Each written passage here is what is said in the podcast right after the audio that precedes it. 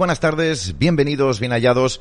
Gracias por estar con nosotros. Siete y dos minutos, una hora menos en la comunidad canaria. Comenzamos aquí ahora, como siempre, una nueva edición de esto que hacemos llamar La Voz de España. Y en el programa pues repasamos noticias, informaciones.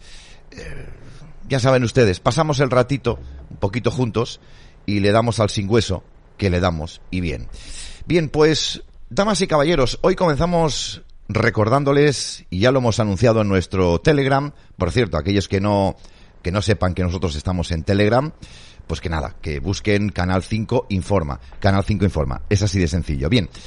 Pues nada, comentarles que, que hoy estará con nosotros finalmente Andy Cuevas, porque nos tiene que contar muchísimas cosas y vamos a ocupar buena parte del tiempo de hoy para hablar de lo que sucedió, de lo que vieron y de lo que les transmitió a la Asociación Liberum y a todos ellos ese Parlamento Europeo y esa supuesta comisión COVID.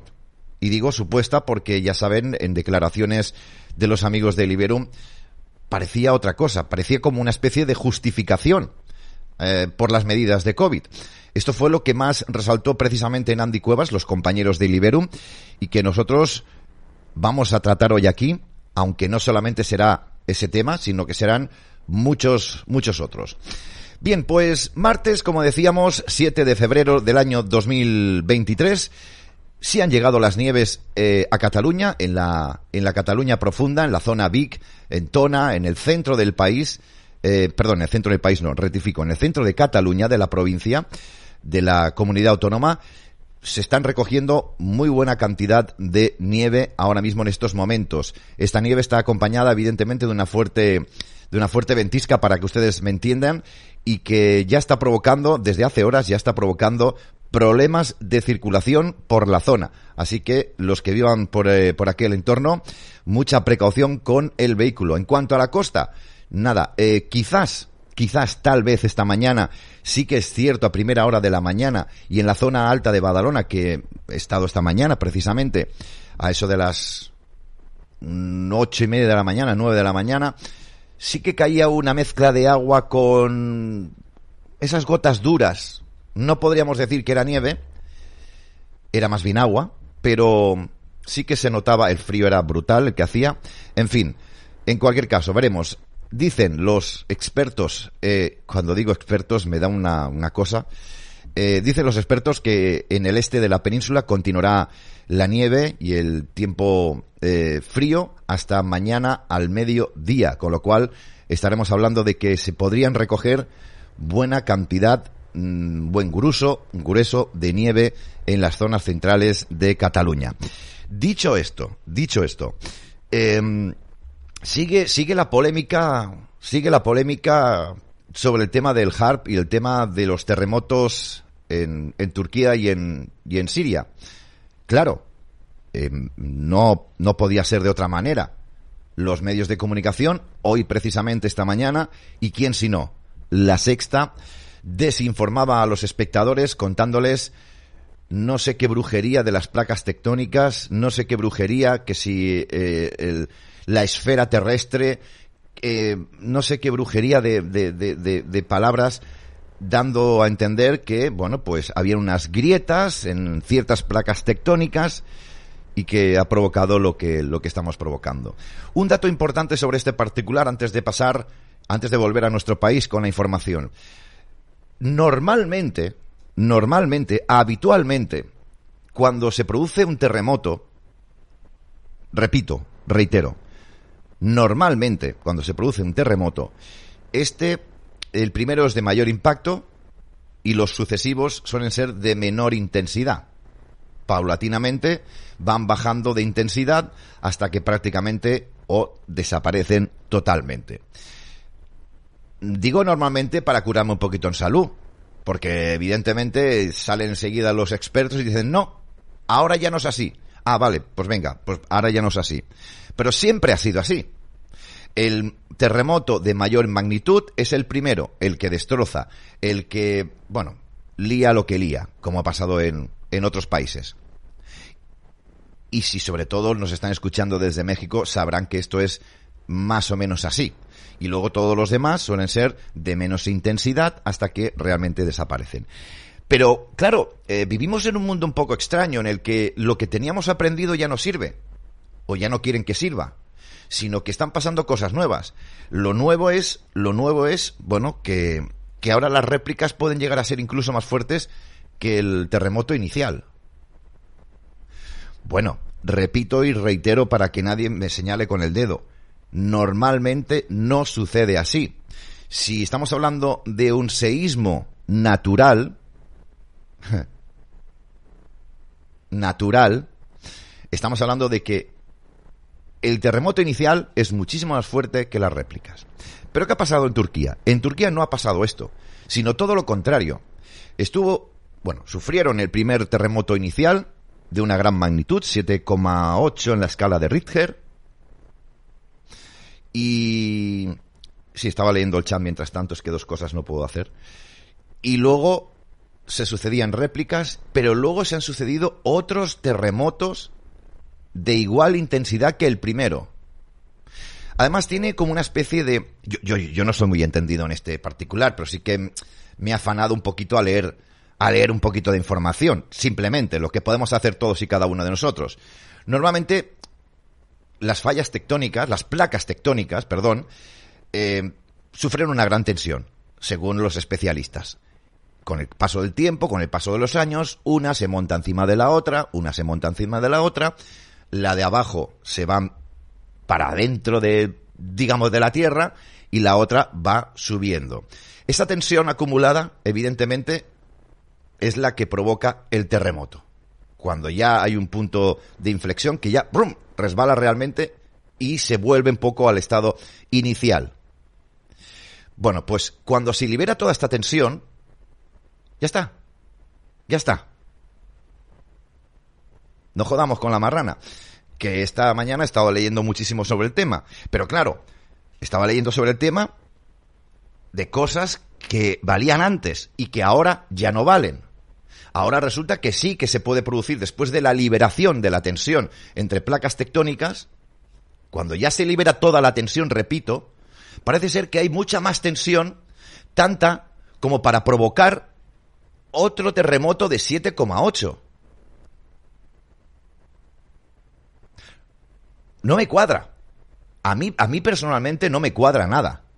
Ya saben ustedes que a mí me gusta mucho darle vueltas a la cabeza. Em, esto evidentemente hace que la teoría, nuestra teoría del HARP, sea mucho más válida conforme van pasando los días. Conforme nosotros que no tenemos necesidad, vamos investigando sobre este particular. Tiene lógica. Tú liberas tensión y ahí se queda, ya está, liberada la tensión. Pero lo que no puede pasar es que se libere tensión, 7,8 en la escala de Richter, y luego a cabo de unas horas más tarde, otro terremoto, otra liberación de tensión de las placas tectónicas de 7,8 en la escala de Richter. Yo, yo de verdad, yo no sé cómo lo ven ustedes. Pero es que cada día me cuadra más que aquí están intercediendo intereses gubernamentales o gerencias extranjeras, llámese Estados Unidos por decir uno, cuando además también ponemos en la construcción de este puzzle el hecho de que el ministerio del el ministro del Interior de Turquía ya dijo el 3 de febrero, creo que fue, hace pocos días, al embajador de Estados Unidos que Estados Unidos tenía que quitar las sus sucias manos del país.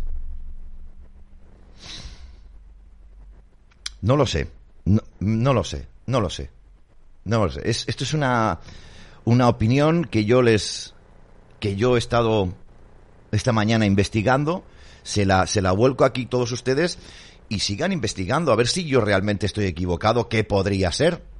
Porque seguramente si tuviéramos aquí un experto en, terremotos, científico, como quieran llamarlo, ¿eh? seguramente que nos diría que sí que es posible tener dos terremotos en el misma, en la misma, en la misma localización, en la misma localización de la misma magnitud y otros de dos o tres escalas menos. Bueno, pues evidentemente aquí cada uno que saque sus propias conclusiones, pero la información está encima de la mesa. Hombre, claro, si estuviera aquí el doctor Carballo, no solamente nos informaría de esto, sino nos informaría de muchísimo más. Evidentemente, faltaría más. Bueno, es terremotólogo, sí, terremotólogo. Bueno, es, es, todo, es todo, es todo. Siete de la tarde y doce minutos, una hora menos en la comunidad canaria. A las siete y media tendremos en nada quince minutos a Nandi Cuevas para que nos explique todo lo que queremos eh, saber del, periplo, podríamos decirlo así de una manera, que vivieron nuestros amigos de Liberum en Europa, en el Parlamento Europeo. Eh, vamos, vamos, volvemos a España. Vamos a volver a España un momentito, si les parece. Vamos a volver a España porque nosotros ya hemos dicho en muchas ocasiones, quizás no incidimos mucho porque hay ciertas personas que siguen con los arraigos políticos de izquierdas y derechas y me hago cargo. Cada uno que haga lo que quiera y se acabó. Yo, evidentemente, voy a seguir con mi campaña de no votes, no vayas a las urnas. Pero bueno, luego al final ustedes, como libres y soberanos que son, pueden ir a votar. Ahora, no me digan que son libres y soberanos y van a votar. No me digan que son libres y soberanos y me vayan a votar. Porque entonces ya me pego un tiro en el pie. Porque me he encontrado. Me he encontrado gente. Claro, aunque se creen que uno es tonto. Yo, yo me hago mucho el tonto, pero muchísimo el tonto. Y esas personas que, muy cercanas a mí, que sí, soy libre y soberano. Pero llegan las elecciones y vas a votar. La puta que te parió. O sea, libre y soberano de boca libre y soberano de boca. Bueno, en fin. Eh, ¿Cuánto hemos hablado aquí de la, de la misma mierda es Partido Socialista y Partido Popular? Así. Así. Y lo hemos demostrado. Y ustedes lo saben. Ustedes ya lo saben. No hace falta que yo venga aquí a contarles algo que ya saben. Pero sí que lo recuerdo o lo reconfirmo porque hay muchas personas que nos ven por primera vez, se adaptan a nuestras emisiones y, y a veces pues estos temas se los perdieron porque no estuvieron en su momento. Hemos dicho muchas veces que quizás, que quizás en España va a gobernar el Partido Socialista con Pedro, Sánchez, eh, Pedro Sánchez al joder, no me sale ni el nombre, es el innombrable, evidentemente con Pedro Opeito Sánchez al frente durante muchos años. Ya saben ustedes que fue por lo cual la secta me sacó en televisión para criticarme. ¿Cómo puedes decir que Pedro Sánchez se va a perpetuar 12 años en el gobierno? Vivimos en una democracia. El locutor de la voz de España. Los demócratas, ¿eh? dijeron ellos, un golpe en el pecho. ¿Cómo puede ser que digas que se va a mantener 12 años en el poder? Vale. Bueno, si esto no ocurre, que podría ser que Pedro Sánchez finalmente no se perpetúe en el poder, recordemos y abro un pequeño, un pequeño paréntesis. Pedro Sánchez se gusta mucho en las fotos de los diarios. Pedro Sánchez tiene sueños húmedos con él mismo cuando se mira al espejo. Pedro Sánchez está muy cómodo en la posición en la que está y no tiene ninguna necesidad de marcharse, sino más bien todo lo contrario, seguir con las virtudes que le ofrece el pueblo. Ya puede ser, por ejemplo, los viajes eh, de placer, como pasó este fin de el mes de diciembre para ver a Montserrat con el Falcon de todos los españoles, un avión militar, etc, etc, etc. Bueno, si esto, si esto finalmente no se cumple, es decir, si realmente Pedro Sánchez no se perpetúa en el gobierno, cosa que yo creo que sí, pero bueno, podrían pasar muchas cosas. ¿Saben lo que podría llegar a pasar? saben lo que podría llegar a pasar. Lo que también hemos comentado como una posibilidad muy grande en, eh, en, este, en este menester y en esta posibilidad. Mira, vamos por partes. Vamos a ver en pantalla una información que nos sacan no solamente el periodista digital, sino muchos medios de comunicación que ya empiezan a blanquear el Partido Popular como una alternativa importante para nuestro país después del supuesto o el desastre, no, el supuesto no, el desastre del Partido Socialista. Un desastre de un Partido Socialista que va a pasar a manos del Partido Popular y que va a continuar no solamente con la Agenda 2030 genocida, sino con muchísimas otras, otras políticas, como la violencia, como ellos llaman, de género, etc., etc., etc. Y los medios de comunicación ya están hablando de que el Partido Popular aumenta su brecha con el Partido Socialista y le saca ya cinco puntos de ventaja. No, no hagan caso de las encuestas. Las encuestas son más que nada, son, son como quizás para, para convencer a aquellas personas que no tienen ni puta idea y siempre apuestan por el caballo, el caballo vencedor, ¿no? La noticia importante precisamente, y, y enseguida les cuento por qué he mostrado esto de que el Partido Popular podría ser el preferido, el preferido entre los españoles, es la noticia que vemos a continuación. Y es que, como ya alertábamos y ustedes también alertaban en muchas ocasiones en las redes sociales, el presidente de Galicia, Partido Popular, dice que Feijó sería capaz de llegar a un gran pacto con el Partido Socialista. Y ahí está el kit de la cuestión, damas y caballeros. Poco a poco, a través de las noticias y de los medios de comunicación, nos están haciendo que nos acostumbremos a la posibilidad de que esto pueda llegar a ocurrir y que no cree mal malestar entre los votantes de una y de otra formación, porque ellos siempre dicen que es por el bien del pueblo. Y lo que más va a sangrar a muchos, y que se lo van a creer, que es porque los socialistas, gobernando con los, eh, digamos, los populares, sacarían de las instituciones a todos aquellos que, bueno, pues como partidos satélites afines al Partido Socialista, quieren destruir España. Léase Partido Nacionalista Vasco, Esquerras Republicanas, Confluencias, incluso Podemos. Es decir, ¿qué te dicen? Como solución, que gobernemos la misma mierda, mismo perro, diferente collar, en coalición, Partido Popular y Partido Socialista. Te hago creer que lo hacemos por el bien de España, así quitamos a toda la mierda que rodea el Congreso de los Diputados y que vienen de Cataluña, vienen de las Vascongadas, de Galicia, de Andalucía, etcétera, etcétera. Pero nosotros vamos a seguir igual. ¿O es que creemos que va a ser una gobernanza diferente si es a la, de, a la actual, si está solo gobernando el Partido Socialista y el Partido Popular? ¿De verdad somos tan ingenuos?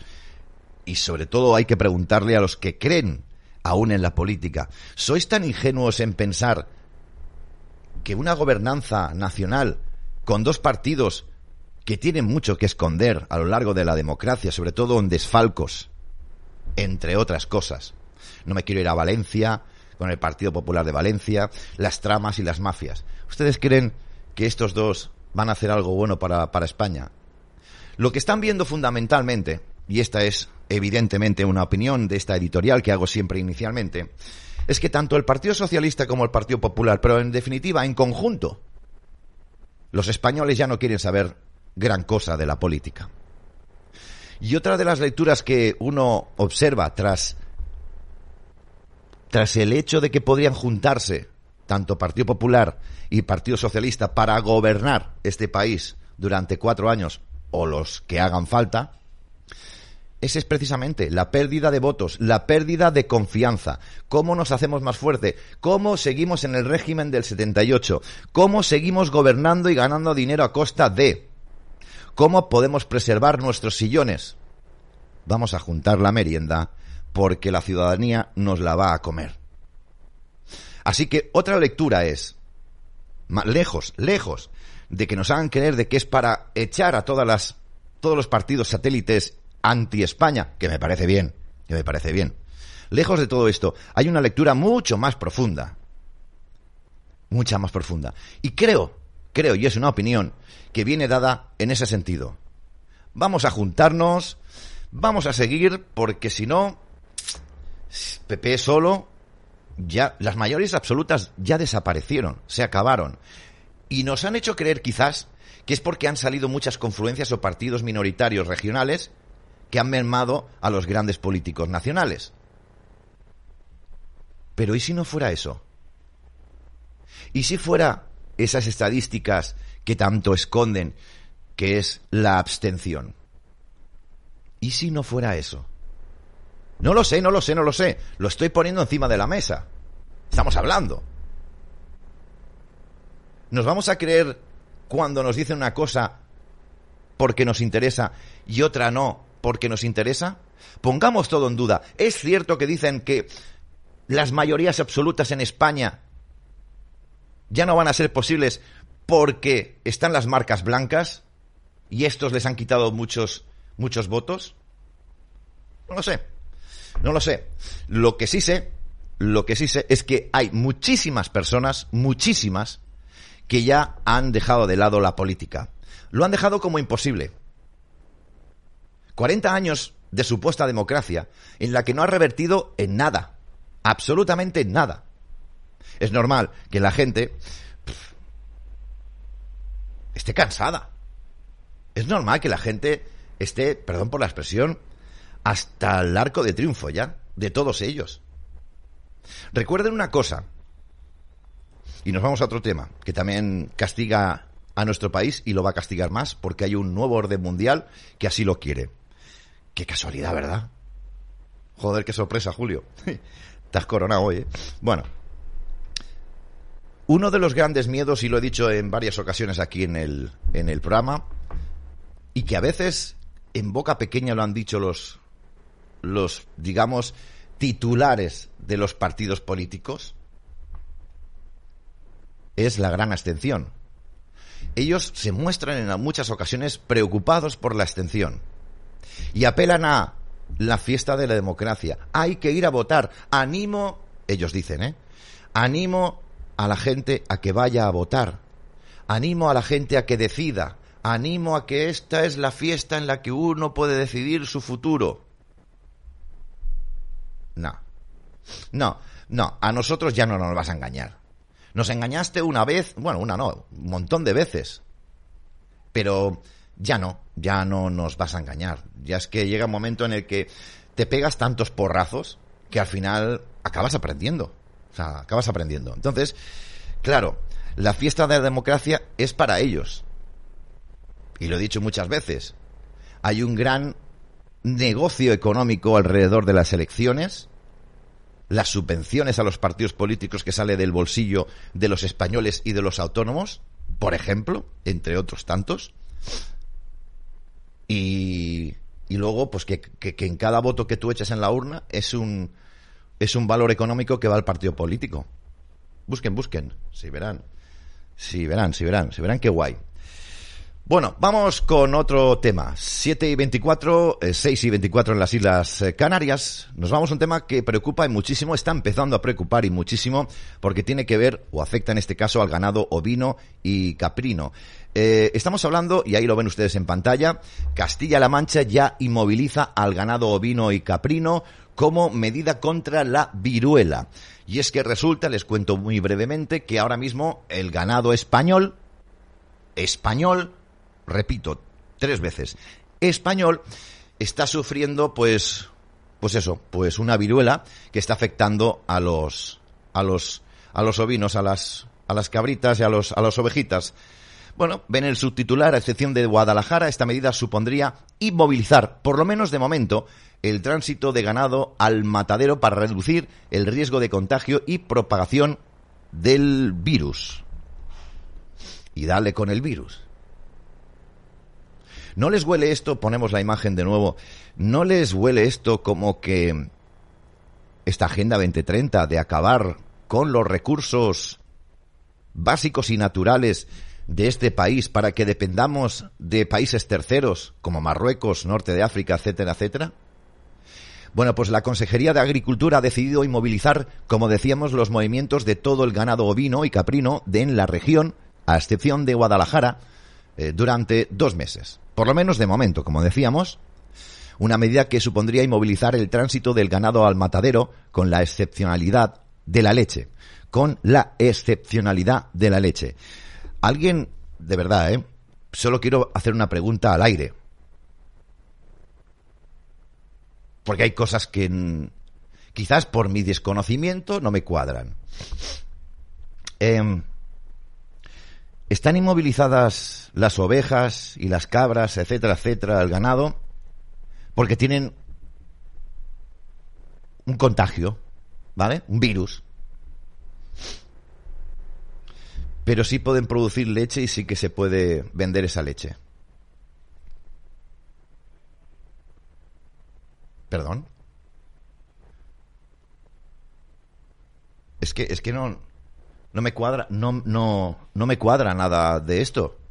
O sea, si tú inmovilizas un ganado porque tiene un virus, ese virus puede afectar y afecta, si virus, ¿eh? que ellos dicen, puede afectar a, a la oveja en todo su conjunto. No, el virus, una vez más, ese virus inteligente, afecta a las vísceras, afecta al cerebro, afecta al, yo que sé, a los músculos, a los, a los tendones de, del animal. Ah, pero la leche no. La leche... Tira, tira. La leche sí. Seguramente puede haber, repito, puede haber una explicación. Pero, pero si tiene un virus, si realmente dicen que hay un virus y por precaución tienen que estar un mes sin mover el ganado, un mes sin sacar leche y sin, sin comercializarla. No me jodas. Es que no, es que no me cuadra nada, tío, es que no, es que no me cuadra nada, es que con poco que te pares a leer las noticias, les pillas con el carrito del helado. Hostia puta.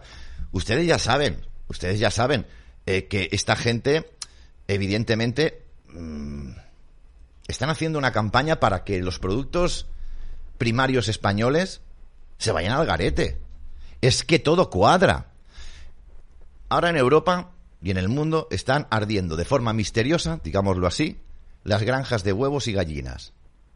Venga, va, venga, venga, cuéntame otro cuento que este ya me lo conozco. El problema está no es que nosotros conozcamos este hecho o estos hechos, porque ya los hemos pillado con el carrito del helado. El problema no es este. El problema, damas y caballeros, es muy grave. Que la ciudadanía, en su mayoría prácticamente, cree a pies juntillas lo que dicen estos sinvergüenzas y sus medios de comunicación. Y que se lo creen, claro que se lo creen. ¿Por qué? Porque lo ha dicho la tele. Y la tele es religión. La tele es lo que vale. Ya no hace falta ni siquiera que salga un ingeniero, agrónomo, ni que salga un entendido ancestral, como eran nuestros abuelos, para explicar. No, sale un periodista y dice que los expertos han dicho en un, a través de un estudio que nadie firma y que nadie sabe su origen porque no ofrecen más información, que las ovejas de Castilla se tienen que confinar, porque eso es de lo que se trata, la madre que me parió. Las ovejas se tienen que confinar porque hay un virus que afecta a este, al ganado. Pero que la leche la pueden comercializar. Miren, perdónenme, pero iros a la puta mierda. Iros a la puta mierda. Sois unos retrasados mentales que nos tratáis a nosotros como retrasados mentales. Y aquí los únicos retrasados mentales sois vosotros. Y, lo que y los que os creen. Los que os creen. Que van de, de catedráticos, van de entendidos, con diplomaturas, con estudios, con dos carreras, y son unos mendecatos. Chupafarolas, cristales. Vaya tela de marinera. En fin. Ahora, eso sí, nuestro sector primario que ya está con la soga en el cuello, sigue con la soga en el cuello porque, una vez más, y aprovecho, los políticos siempre ayudando al pueblo. ¿No creen? Siempre ayudando al pueblo. Hacemos un pequeño alto en camino y nos vamos con Andy Cuevas. Fotón. Bienestar y calidad de vida al alcance de todos. Photon Platinum es una empresa española con una importante proyección internacional que les ofrece salud a través de su exclusiva tecnología en cápsulas Fotón, colchones con infrarrojos, geles, prendas para la recuperación, correctores cervicales y el producto más beneficioso para nuestro organismo, el Water Life, un sistema de oxigenación, purificación y alcalinización de agua porque una mala hidratación puede tener consecuencias en nuestro organismo que podemos solucionar en casa con solo apretar un botón. Síguenos en Facebook, Instagram, Twitter o YouTube. Fotón Platinum, Más información en www.productosfoton.com o llamando al servicio de atención al cliente 98 619 61 59. Bien, pues después de este alto en el camino vamos ya con Nandi porque tenemos nos tiene que contar muchísimas cosas y, yo quiero escucharla y, bueno, en fin, hemos seguido bastante eh, su aventura, si se me puede decir así, por Europa y, nada, la vamos a recibir. Nandi, muy buenas tardes y, bienvenida a tu casa. Hola, buenas tardes, Julio, y buenas tardes a todos los que estén viendo el programa. ¿Tú cómo dirías que ha sido una aventura o ha sido este viaje a Europa o ha sido, no sé, ¿cómo lo definirías? Bueno, fue una por un lado fue una aventura y por otro lado eh, vimos lo que se cuece allí. Hmm. Eh, hace, no sé, un par de meses, hablando con Beata Legón en una ocasión en Madrid, dos o tres meses, no recuerdo bien, eh, me comentó a mí, bueno, estábamos más gente, que no sabía qué era lo que tenía el, el Parlamento Europeo, pero cuando la gente entraba, no entrar como entramos nosotros dos o tres días, vamos. Sí y depende también cómo serán de, corruptibles, pero que les cambiaba la vista. Cuando entré, entendí el comentario que, quería trasladarnos. ¿Les cambiaba la vista? Sí, sí. Y lo entendí porque, a ver, cómo es lo, tal cual lo vi yo ya en la primera hora que estuve allí. Es eh, como una bola, como si estuviesen en una burbuja de cristal, pero literalmente cerrada. Salen a dormir nada más y lo tienen todo dentro están ahí encerrados y no saben lo que pasa afuera. Claro. Literalmente es así. Claro, me lo creo. Eh, debería salir a la calle. Ya. Ese es el problema de los de hecho, es el problema de los políticos que solamente se acuerdan de salir a la calle cuando falta un mes para llegar a las elecciones. Bueno, pues yo me encargo de recordárselo a unos cuantos. ya, ya, ya. Dices que en el Parlamento lo tienen todo ahí, es decir, que que comen y pueden hasta, no sé si hasta dormir, pero bueno, en fin, al final también viven en una burbuja. Sí, hotel que hotel no no tienen, pero es que tienen de todo, tienen peluquerías, supermercados, gimnasios, hasta un día a la semana, los miércoles hay mercado, mercado, o sea, un mercado. No me digas eso. Pues, sí, sí, sí. Que o sea, que os hagáis, que os hagáis a la idea cómo es eh, están ahí encerrados y claro, no saben lo que pasa afuera. Claro, claro. Bueno, claro, que no saben. Lógico, O no quieren saberlo, vamos, pero... Ahora, ahora, eh, ahora las digo. Yo lo comparaba, lo comparaba con las urbanizaciones estas americanas de, de Silicon Valley. Sí. entra la gente a trabajar y están ahí, lo tienen todo ahí para que no salgan y no se mezclen con, con, con el resto de, de la gente. Eh, lo vi así. O sea, Eso es lo que te transmitió lo que me transmitió, además lo pensé, dije, oh, vamos a ver, tanto que se habla de Silicon Valley, de, de que Apple, de que Microsoft, que tienen ahí todo mm, como ciudades, digamos, para ellos. Sí. Digo, si no lo inventaron ellos, ya está inventado en la Unión Europea. Si es que está allí. Además, eh, además, déjame que te diga una cosa, nosotros os seguimos desde aquí intentamos cazar vuestra intervención. No sé qué pasó, luego nos explicas, pero sí, que es cierto que me di cuenta de, de algo realmente que es muy preocupante. Porque también ha pasado y pasa en España y en muchos otros parlamentos. Es decir, que cuando sus señorías, por llamarlo de una manera, terminan su exposición, ya se largan a Dios muy buenas. Al final, bueno, al final no, a mitad de la, de la, del parlamento, eh, las sillas estaban vacías. ¿Esto es normal? Eh, pues sí, es lo que hacen. Realmente cuando tienen que intervenir mm, llegan casi justos a la hora de la intervención. No voy a decir todos, pero algunos sí eh, llegan a la hora de la intervención, hacen la intervención y con la misma cogen, se levantan y se van. Eh, nosotros entramos dos días como, como observadores a la, a la comisión COVID. Hmm. Mm, el primer día era, hablaban sobre la desinformación. Es decir, que la única, y yo se lo dije a cara perro a, varios, ¿eh?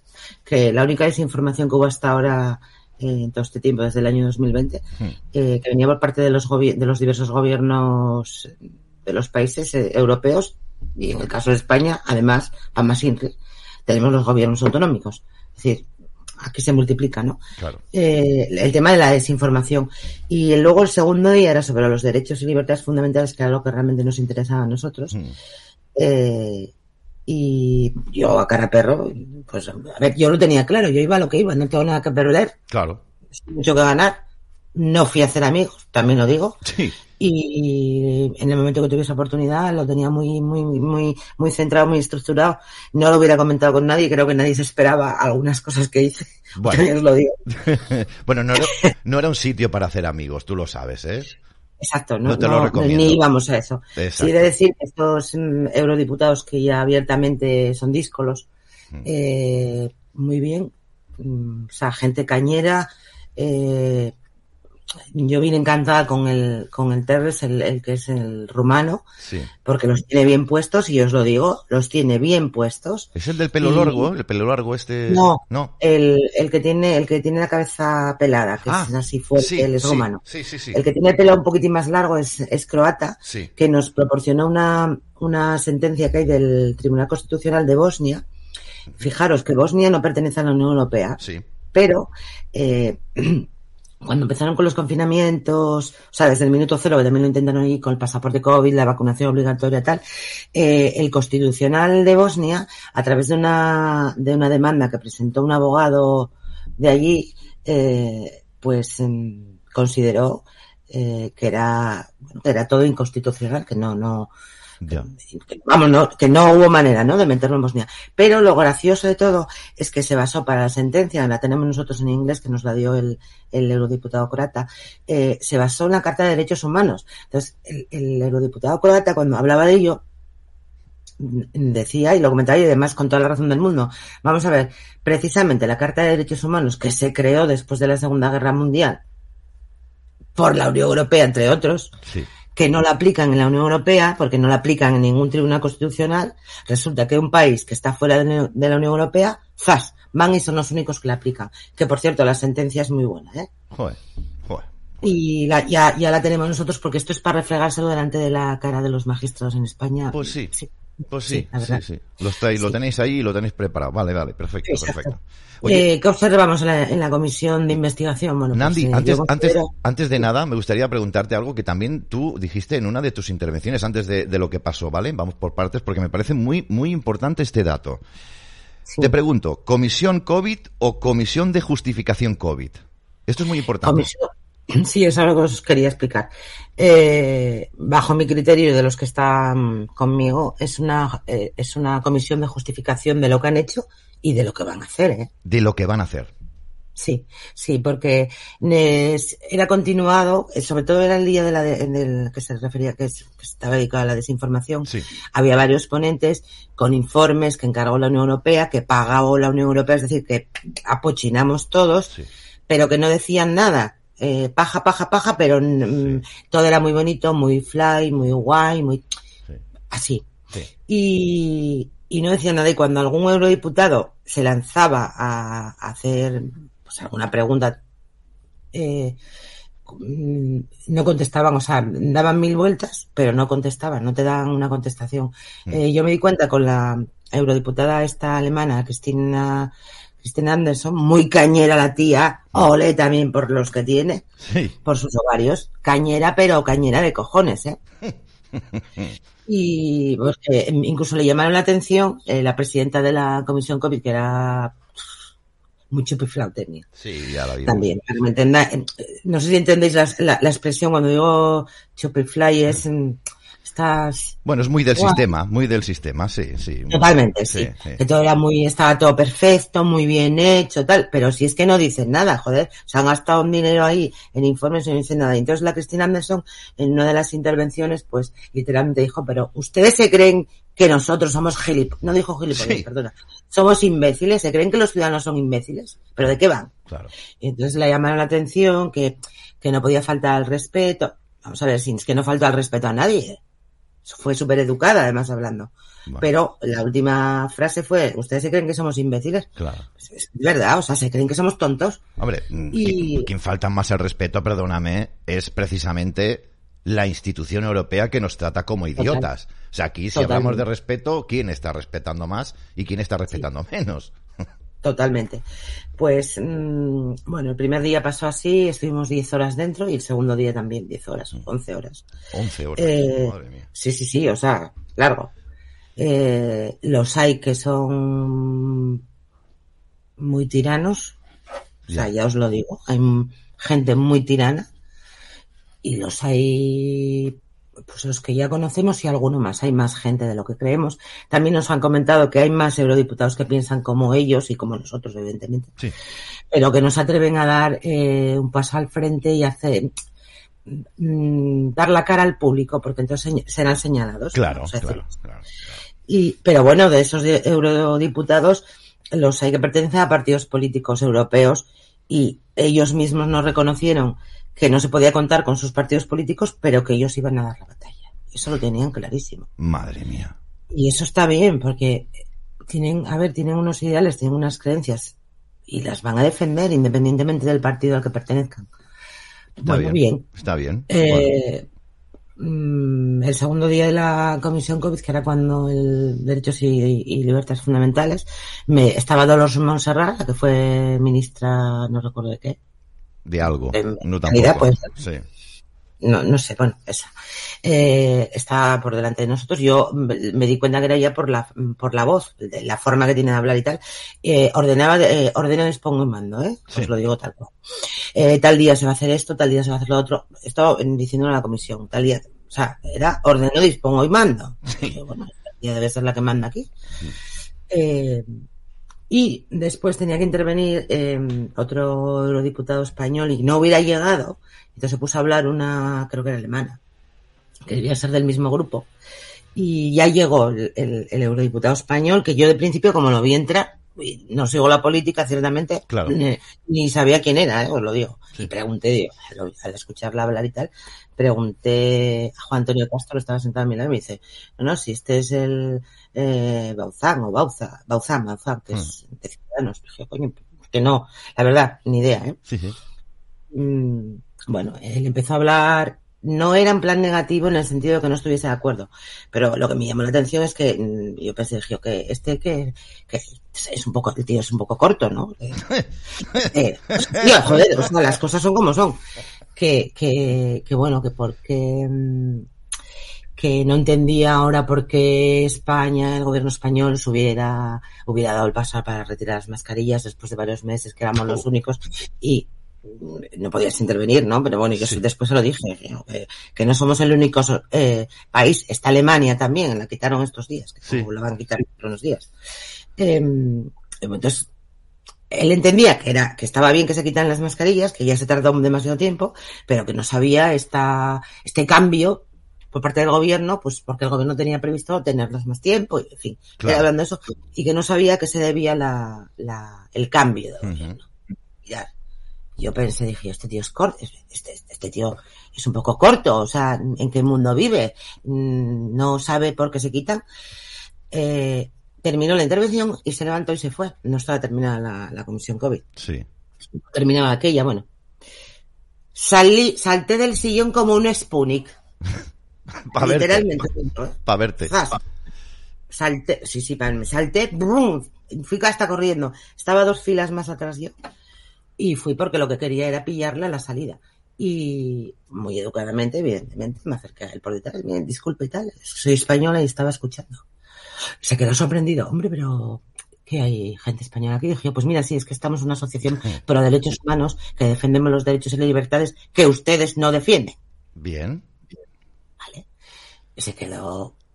Estaba como sorprendido, ¿no? Claro. Dije, además mañana vamos a hacer una intervención y bueno, le di el dossier, 2000 2.600 páginas. Dije, aquí tienen información suficiente, 2.600 páginas de documentación oficial. Aquí no hay nada cogido de internet a la Ya, tarde. ¿eh? igual- es documentación oficial del Estado español. Igual. Señores, nos han engañado y ustedes lo saben. Pero dije, eh, pero vamos a ver, usted, es que me llama la atención lo del tema de las mascarillas, que, que es que no sabe por qué retira las mascarillas. Me dice, no. Dije ¿seguro? Dijo él, no. Y entonces levanté así el dedo y dije por nosotros, que se enteren, y estaba la Dolores Montserrat al lado, que yo Ah. la di la mano, pero no hablé con ella. Sí. Dije yo, por nosotros, a ver si se enteran todos los españoles que están aquí. Yo, las mascarillas caen porque tienen de plazo hasta el día 8 de febrero para entregar todos los informes de la ponencia desde marzo de 2020 hasta noviembre del 22 que presentamos nosotros el recurso, eh, bajo requerimiento. Y a los, eh, cuando nos, mm, se lo expliqué todo, ¿no? Eh, Nos notificaron el día 10 de enero eh, la, el oficio. Yo, y coño, pero sí, por no sé, por obra y gracia del Espíritu Santo, cambiaron de idea en 15 días, que anunciaban que iba a ser la mascarilla, y a los 4 o 5 días de, del requerimiento, fue cuando anunciaron que se iban a quitar. Y oye, qué casualidad, que se termina, o sea, tienen de plazo hasta el día 8, Sí, sí. Y la, retira el día 7. Claro, Apura hasta el final. ¿eh? Pero fíjate una cosa, quería preguntarte antes de continuar con el tema de Europa. Esto de que retiren las mascarillas el día 8, es decir, que el 8 ya no hace falta. A las 12 de la noche hoy. a las 12 de la noche de hoy, perfecto. Gracias. Sí, sí. ¿Esto les exime de que no tengan que presentar pruebas? No, no, no, no, que va, para nada. No, nosotros vamos a seguir con el recurso adelante. Eh, como es un recurso sobre derechos fundamentales, eh, no se puede retirar salvo que queramos nosotros. Y nosotros no lo vamos a retirar, nosotros queremos los informes de la ponencia. Que por cierto, hoy también nos han notificado de otro procedimiento que está abierto en el central del contencioso de mm, contencioso administrativo de Madrid, también por los informes de la ponencia, que es otro proceso que diferente, porque en este caso era porque lo pedimos por transparencia, no nos contestaron y al no nos contestar justo inmediatamente al día siguiente de terminar el plazo y presentamos un contencioso. Bueno, pues eh, hoy nos han eh, pasado ya al oficio que también está requerido el Ministerio de Sanidad en el plazo de 20 días hábiles, eh, improrrogables y em, con advertencia de multa. Bien. Vale. El tema es, queremos esos informes porque ahí hay muchas cosas que están escondidas. Igual que conseguimos uno, pues en el resto Pues a lo que iba, hablando con este eurodiputado, porque es que yo me puse... Eh, no voy a decir que iba por él porque no lo conocía, pero yo tenía claro que, que, iba por los que pillase, es decir, yo iba a eso. Y entonces le expliqué lo de las mascarillas, se quedó como muy sorprendido, que no sabía, y dije, pero vamos a ver, ¿usted es eurodiputado por España aquí? No, sí. dije, entonces, ¿en qué coño del mundo vive usted? Dije, claro, está dentro de la burbujita de cristal y no sabe lo que está pasando por, por la calle. Dije, yo, dése un baño de realidades, salga a la calle, mezclese con el pueblo y sabrá lo que pensamos, lo que queremos y lo que decidimos. Nosotros les hemos votado, están aquí para representar a los españoles y buscar el beneficio de España, no el suyo. Bueno, Claro. Yo no el suyo. Yo puedo entender que ustedes tienen que vivir eh, y cobrarse un sueldo, ganarse el y ganarse los garbanzos. Sí. Pero aquí están porque nosotros queremos. Y cuando no queramos, no estarán. Eh, se lo dije así, pero. Sí, pero con, que, pero con que era un poquito cortito, como nos has dicho, seguramente no lo habrá entendido. Es más, los 2000. Eh, no, no, hablando, hablando no parecía, ¿no? Pero de hecho nos dijo, bueno, vamos, él y la los Monserrat eh, contestaron que se iban a pasar al día siguiente para escuchar la, la comparecencia nuestra, que ya os digo que no apareció nadie. No apareció algo que ya contábamos con ello. Pero yo a este, yo, yo es que le puse las pilas, dije yo. Que es que tenéis que mezclaros con la gente, joder, y ver lo que está pasando en, en la calle. Que no os queremos. Lo que queremos es echaros. no lo pillan, ¿eh? No lo pillan. ¿Qué sacaste de claro oficialmente? Porque claro, vas con un, vais con un, con un argumentario y vais con un montón de folios, con un montón de pruebas, también para obtener alguna, alguna buena noticia de que por lo menos vuestro trabajo haya servido para algo. Oficialmente, ¿habéis sacado algo claro y bueno para nosotros? Eh, bueno, que se nos ha escuchado, que ya es algo. Que otras cosas que, que te hagan caso, eso sí, eso es verdad. Sí, porque uno de los problemas es que como la mayoría de los que están allí, de los eurodiputados, van en, en la línea falsa, vamos a decirlo así, en la línea, en la, en la línea pandémica, pues las cosas no, salen adelante porque no, porque, porque no hay suficientes que voten en contra. Claro. Eso por un lado. Y luego, por otro lado, nos reunimos con, todo, con varios eurodiputados. Os digo que con españoles estuvimos con bastantes, incluso españoles que encontrábamos por los pasillos, a todos el dossier, ¿eh? O sea, no pueden decir que no tienen información, porque no sé, hay un, hay buzones, en una parte que tienen buzones todos los eurodiputados de toda Europa, y metimos dosieres a todos los eurodiputados españoles. O sea que, y tenemos las fotos, porque ya me encargué yo de que se hiciesen fotos enfocando el nombre del, que está en el buzón. Hmm. Es decir, todos tienen el dossier. Ahora tienen la pelota en su tejado. A ver qué hace. Pues, Pero también os digo, vine un poco, de hecho, estos días estuve con desazón y yo estoy preocupada. No, no os voy a engañar. Es que, es que, es que eh, te iba a preguntar. Te noto decepcionada y lo han dicho en el chat. Sí, sí, Pero veréis por qué. ¿Estáis sentados? Porque si no estáis sentados, por favor, sentados. Creo que estamos todos sentados. Adelante, Nandi. Vale. eh, en las reuniones que hemos tenido con varios eurodiputados, no voy a decir los nombres, pero bueno, fueron varios eurodiputados. Em, como os dije, yo tenía muy estructurado lo que tenía claro que iba a intentar sacar a, bueno, claro. decir, vamos a decirlo así. Y, y en el momento que tuve oportunidad, pues yo, yo me lancé, vamos, me lancé. Me lancé, pero me lancé de menos a más y elevando tono, elevando tono, elevando tono hasta que llegó, eh, hubo un momento que, mm, de hecho lo dije yo, dije, acaba de pasar un ángel, hmm. porque em, se hizo silencio, ¿no? Hmm.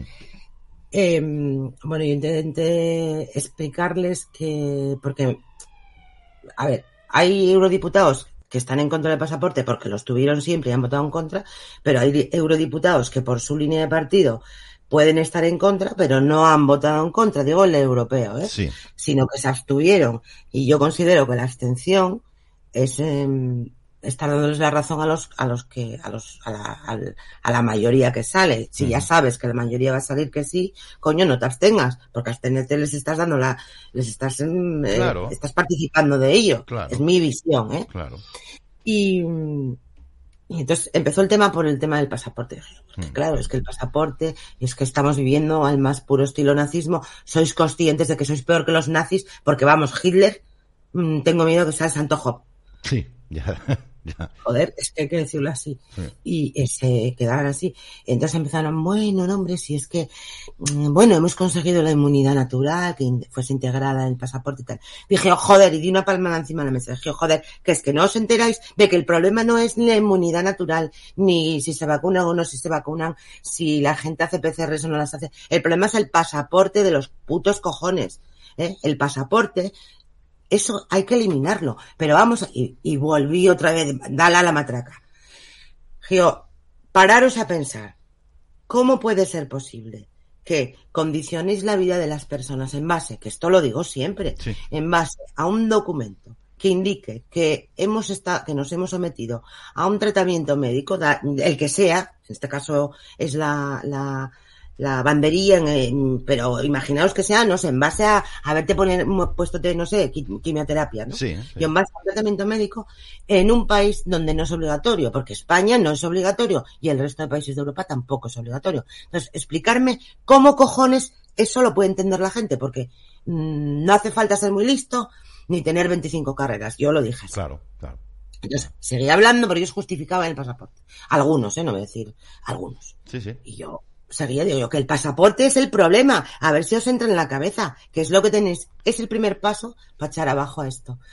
Porque el pasaporte coacciona a las personas a hacer determinados tratamientos médicos para tener una vida más o menos normal. Sí, sí. Vamos a decir más o menos normal. Y entonces ya seguí por ahí, yo quería entrar por ahí, entré, entré, entré. Y entonces ya, ya, ya me metí en el tema más a fondo de las vacunas. Y hubo alguien que me preguntó, ¿eres antivacuna? Dije yo, no, yo no soy antivacuna, yo tengo vacunas puestas. Mi hijo tiene vacunas puestas.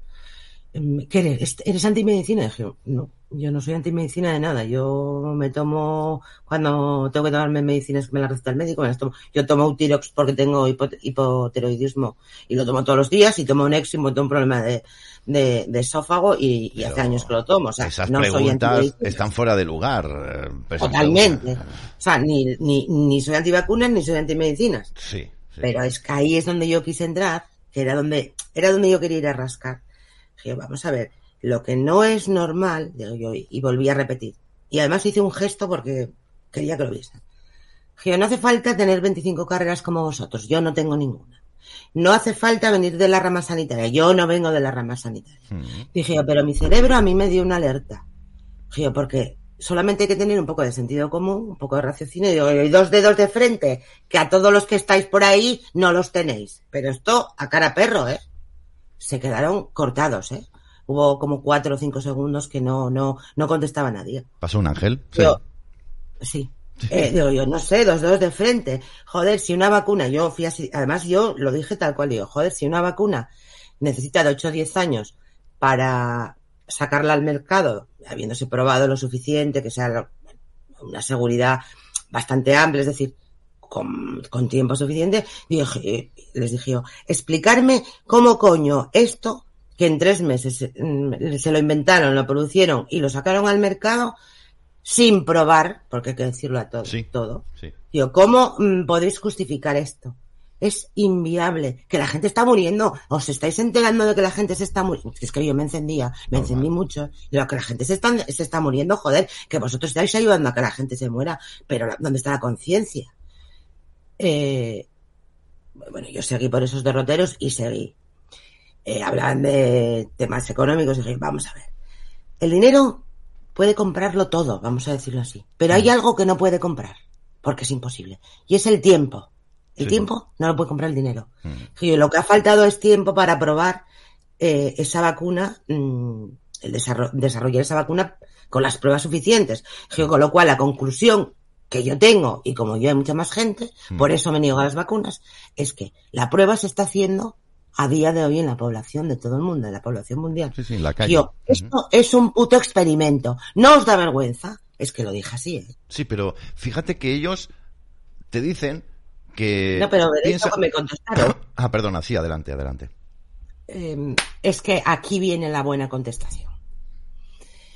Eh, otros tres o cuatro segundos callados, los que estábamos todos, éramos unos cuantos. Hmm. Y contesta alguien. No lo dijo, pero sí lo dijo. No lo dijo, pero sí lo dijo. Y contesta alguien. Además, esto lo quiero decir porque quiero que los socios tienen, eh, nuestros socios por lo menos, eh, considero que, que es mi obligación decirlo y comunicarlo y que lo sepa todo el mundo. Que toma por culo, que es así. A lo mejor no nos vuelven a invitar más por, haber, por, de- por hablarlo, pero me da lo mismo. Es probable. ¿Qué le vamos a hacer? Pero que la gente lo sepa. Mm. La contestación fue, es que si no, si no se llegan a probar las vacunas COVID, pero así es, Sí. si no se autorizan las vacunas COVID, el impacto a nivel económico en la Unión Europea hubiera sido descomunal. Porque nos cierran los laboratorios, imaginaros la cantidad de puestos de trabajo que se van. Y yo me quedé así, "Sergio, ¿qué me estás contando? Que es por temas económicos. Ya, ya. Y siguió, no, no, no, espera, que hay más. ya. Y además nos arriesgamos, o nos arriesgábamos, porque era en pasado, a, la que, se- a que se nos negasen las medicinas a toda la Unión Europea. Eh, entonces yo salté, dije, ¿me estás diciendo que os han chantajeado para que autorizaseis algo que no estaba probado, que se iba a probar en la población, que aceptaseis, aceptasteis ese tipo de chantajes? Digo, ¿hasta qué límite tenéis eh, de aceptar chantajes? Porque si es ese tipo de chantaje lo aceptasteis, poniendo en peligro a la población europea, y ya no voy a hablar de la población mundial, dije, yo, ¿a qué nivel estáis? Tío, ¿qué hacéis aquí? Claro, claro, claro. Claro. O sea, literalmente han chantajeado a la Unión Europea. Es que me lo creo. Las farmacéuticas y la OMS. Claro, claro, claro, claro, claro, claro, claro. Es una, una, es una red mafiosa que quiere, quiere apoderarse incluso hasta de la soberanía, porque en la agenda es la que es, apoderarse Sí. de, de todas las almas de- del mundo. Está clarísimo. Pero claro, yo quería apuntar solamente que antes ya me has comentado que los políticos, algunos os apoyaban eh, en petit Sí. comité, pero las directrices de los partidos de cada país eran las que eran. Así que, mm, visto para sentencia. Eh, exacto. Eh, por ejemplo, estuvimos, nos tropezamos con un eurodiputado también español que fue ministro, no me acuerdo de qué. No me acuerdo. Bueno, da igual, sí, da igual. Fue uno que era, no me acuerdo ni el nombre, o sea, yo lo conocía de vista y tal, Sí. que fue, era del Partido Popular. Hmm. Y, y hubiera sido alcalde de Sevilla. No lo sé, no lo sé, El que sea, que me da igual. no lo sé. Eh, estuvimos hablando con él y dimos el dossier en mano. Eh, dijo, lo iba a leer. Bueno, habrá 2.600 páginas, no sé si lo leeré. Lo dudo, lo dudo. eh. Yo también. Eh. Pero sí nos dijo en Petit Comité que esto era una puta mentira. Claro. Nos, era una mentira. nos dicen por aquí. Juan Ignacio Zoido, ¿puede ser? Exacto, ese. Gracias a nuestro espectador Dulcinea, que nos lo ha dicho. Es que no, no, como no sigo la política, mm, estos tíos desde el 20 me niego en rotundo. Ya, ya les pierdo, o sea, pierdo hasta los nombres de la gente. Es el Zoido. Sí. Nos lo dijo, nos lo dijo. Eh, por cierto, también nos tropezamos con el innombrable que tenéis en Cataluña. Hostia, sí, al Pokémon. al Pokémon. bien, paseando Eh, tranquilamente por allí, supongo, ¿no? Tranquilamente, bien comido, bien, bien, bien. Sí, sí, sí, pero me llamó la... Yo lo vi venir de frente. Lo vi venir, o sea, venía de frente a nosotros. Y nosotros estábamos parados con el zoido. Mm. Y pasó al nuestro.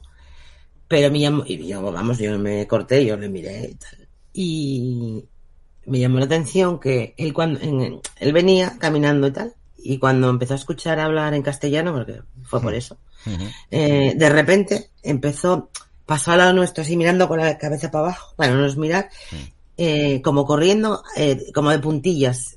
De esto que vas de puntillas dando saltitos, Sí, pasar corriendo a ver si, a ver si no te ven. Sí, pasar ¿Eh? A ven. Correcto, correcto, correcto, correcto. Así, y cuando pasó, mm, eh, yo por supuesto no hablé nada con él, ni mucho, ni tenía No pensado, tenías, vamos. no tenías nada que decirle No tampoco. tenía nada que decir, pero a mí se me pasó, dije, oh, qué pena no llamar al 112 porque acabo de ver a un libro de la justicia, joder, Allí. y tenía que avisar a la policía que hagan su trabajo. Ya. No sé si ahí el 112 funciona, ¿eh? la verdad. No lo sé, no lo sé. Que por cierto, ese día fue cuando salió la sentencia donde le tiran de las orejas a, a Bruselas y ya les dicen que no pueden tenerlo allí más tiempo, que lo tienen que entregar. Ya, se quitan la patata caliente de encima. Claro, Sí, claro, claro, sí, claro. Exacto, exacto. Oye, Pero bueno, Nadi, que tenía una pregunta que me la ha guardado porque también, eh, evidentemente, nos preocupa, ¿no? Nos has dicho al principio, evidentemente, que, que es una, bueno, una supuesta comisión de COVID, pero que es una comisión de justificación y que te ha sorprendido porque, evidentemente, eh, está claro que todo lo que están haciendo estos sinvergüenzas es en contra de la población mundial y, en particular, que es lo que nos interesa, de la población española. Y que esta gente tienen, mm, bueno, mm, podrías estar un poco incluso preocupada por los lo que tienen planeado, ¿no?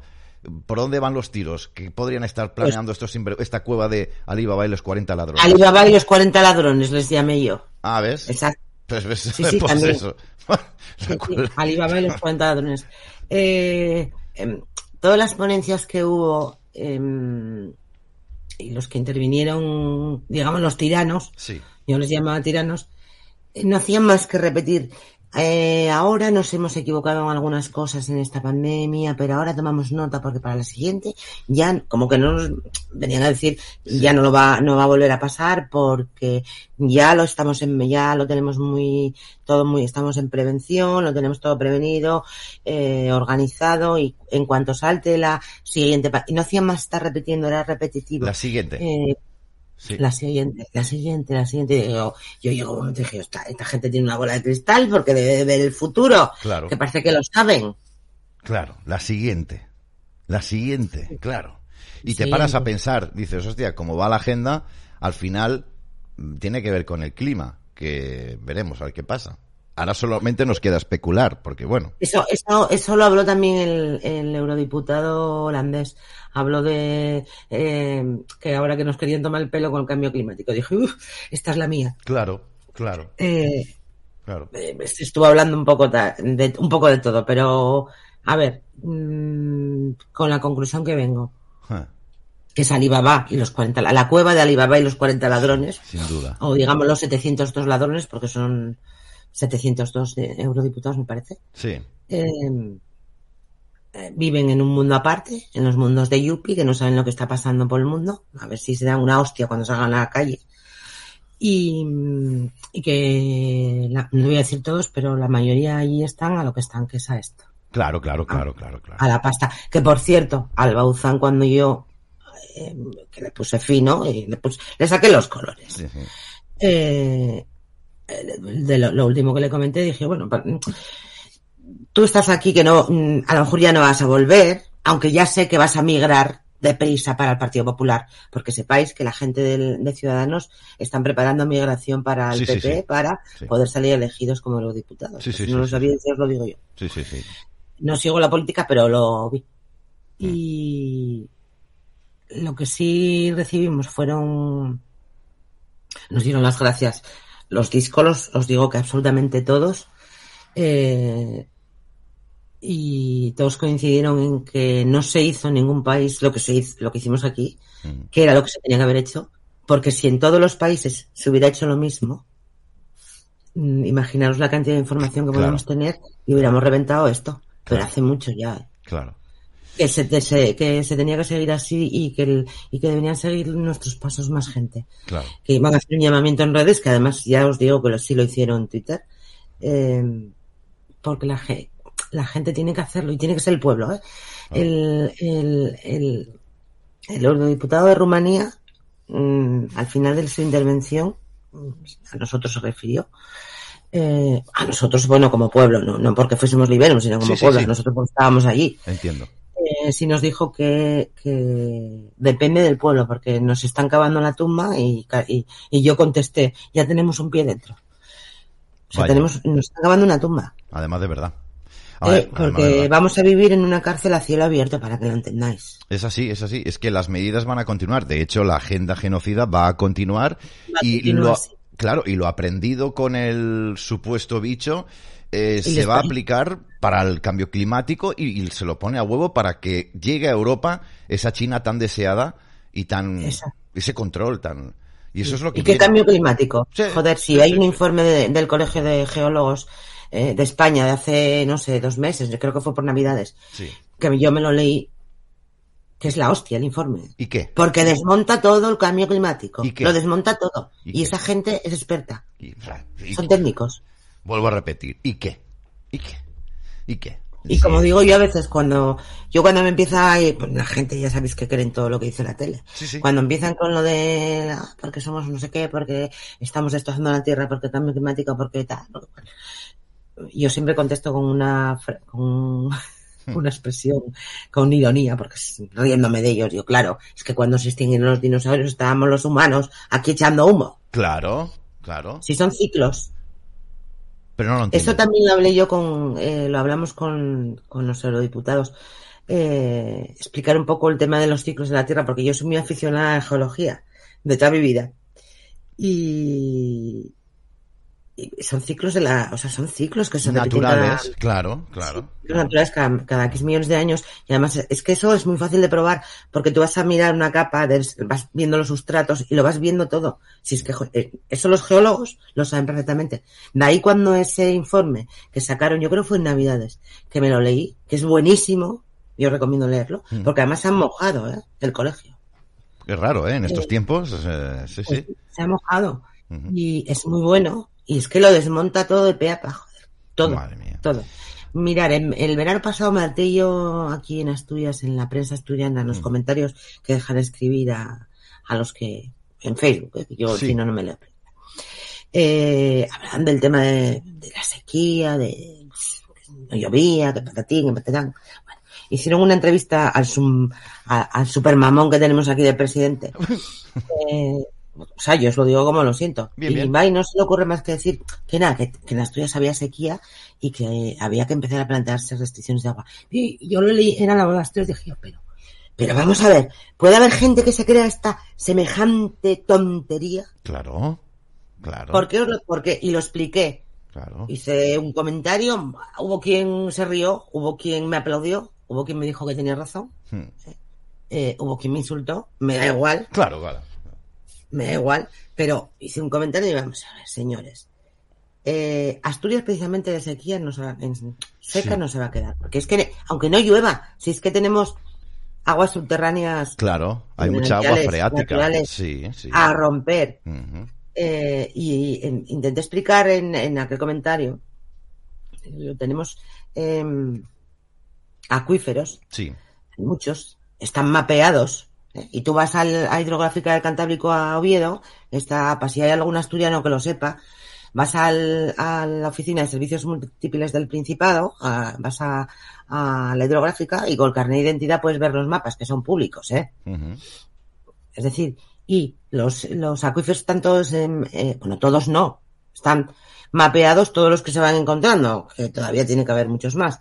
Pero tenemos agua mm, para surtir a España, no sé, 50 años. Hombre, eh, mm, perdona, es que España es una península que está rodeada de agua. De sal, sí, pero es de agua. Y lo que hace No, no, la- pero yo te estoy hablando de agua sí, dulce. Sí, sí, y el agua dulce, y el agua dulce se filtra con, en, en la tierra y España es riquísima en agua. Lo que pasa que, una vez más, las televisiones nos hacen creer que, bueno, pues eso, que estamos... Pues yo me acuerdo que lo, que lo escribí, joder, y hubo, sí, sí, hubo quien me de verdad me, pues sí que muy bien, muchas gracias, tal. Si ir a hidrográfica, llevaros, vais con el DNI, si lo pedís, si están ahí. Claro. Son públicos, los puede ver quien los pida. Claro, claro, entiendo. Y veréis los litros y litros y litros y litros y litros de agua que hay. Ostras, Nandi, son las 8 y 12, enseguida lo tenemos que dejar aquí porque no me había dado cuenta, pero el tiempo se nos ha pasado. Pero bueno, Vale. en fin, en, en definitiva, y bueno, pues no sé qué vamos Por lo a menos yo he venido con algo muy claro. Que me intuía que algo había, pero he Sí. venido con algo muy claro. La Unión Europea ha sido chantajeada por las farmacéuticas y la Organización Mundial de la Salud. Con lo cual, el primer paso, que nosotros ya lo solicitamos formalmente, es salir de la OMS. Claro, Son, es una institución semipública financiada con dinero privado en casi el 90%, claro. eh, y no tiene por qué venir a manejar, ni gobernar, ni manipular a los países. ¿Quiénes son? ¿Quién los eligió? Entonces, Liberum, a partir de ahora, después de la experiencia en Europa, ¿qué es lo que va a hacer? Si va a hacer algo al respecto, porque claro, al final también tienes que aposentarte y, y, y también eh, digerir lo que habéis vivido. Pero, ¿cuál sería el siguiente paso? Bueno, pues el siguiente paso sería ir a dar más por culo allí. Con más documentación, porque nosotros seguimos mm, recogiendo documentación de los tribunales. Además, ahora es cuando empiezan todos a. Lo que estaba parado empieza a va a empezar a salir ahora todo. Entonces, vamos a ir recogiendo más documentación, más pruebas, porque son pruebas, Sí, sí. y ya estamos en contacto con los, con los eurodiputados europeos, ya nos han contactado abogados de Francia, de Italia, de más países, incluso han contactado de Suiza, nos empiezan a tomar, que esto sí que es algo llamativo, nos empiezan a escribir por emails eh, prensa oficialista. De otros países. Sí. Sí, y alguno español. Es el primer paso, porque si se consigue salir en la prensa oficialista, joder, si llega la gente. Bueno, el y otro día, el otro día, que tenemos lo que tiene que hacer la gente leerlo. Que los Bueno. han engañado y está por escrito. Claro, el otro día os, os mencionaron en la COPE, Herrera os mencionó, pero solamente lo que le interesó, evidentemente. Pero lo escuchaste. Ya, bueno, ¿Mm? pero, bueno, pero que Herrera mm, nos... A mí me extrañó, estábamos ya allí, a mí me extrañó, dije, "Oh, qué cosa tan rara Herrera. claro, Pero, claro. vale. Nos pues, extrañó a vosotros vale. también, sí, sí, sí.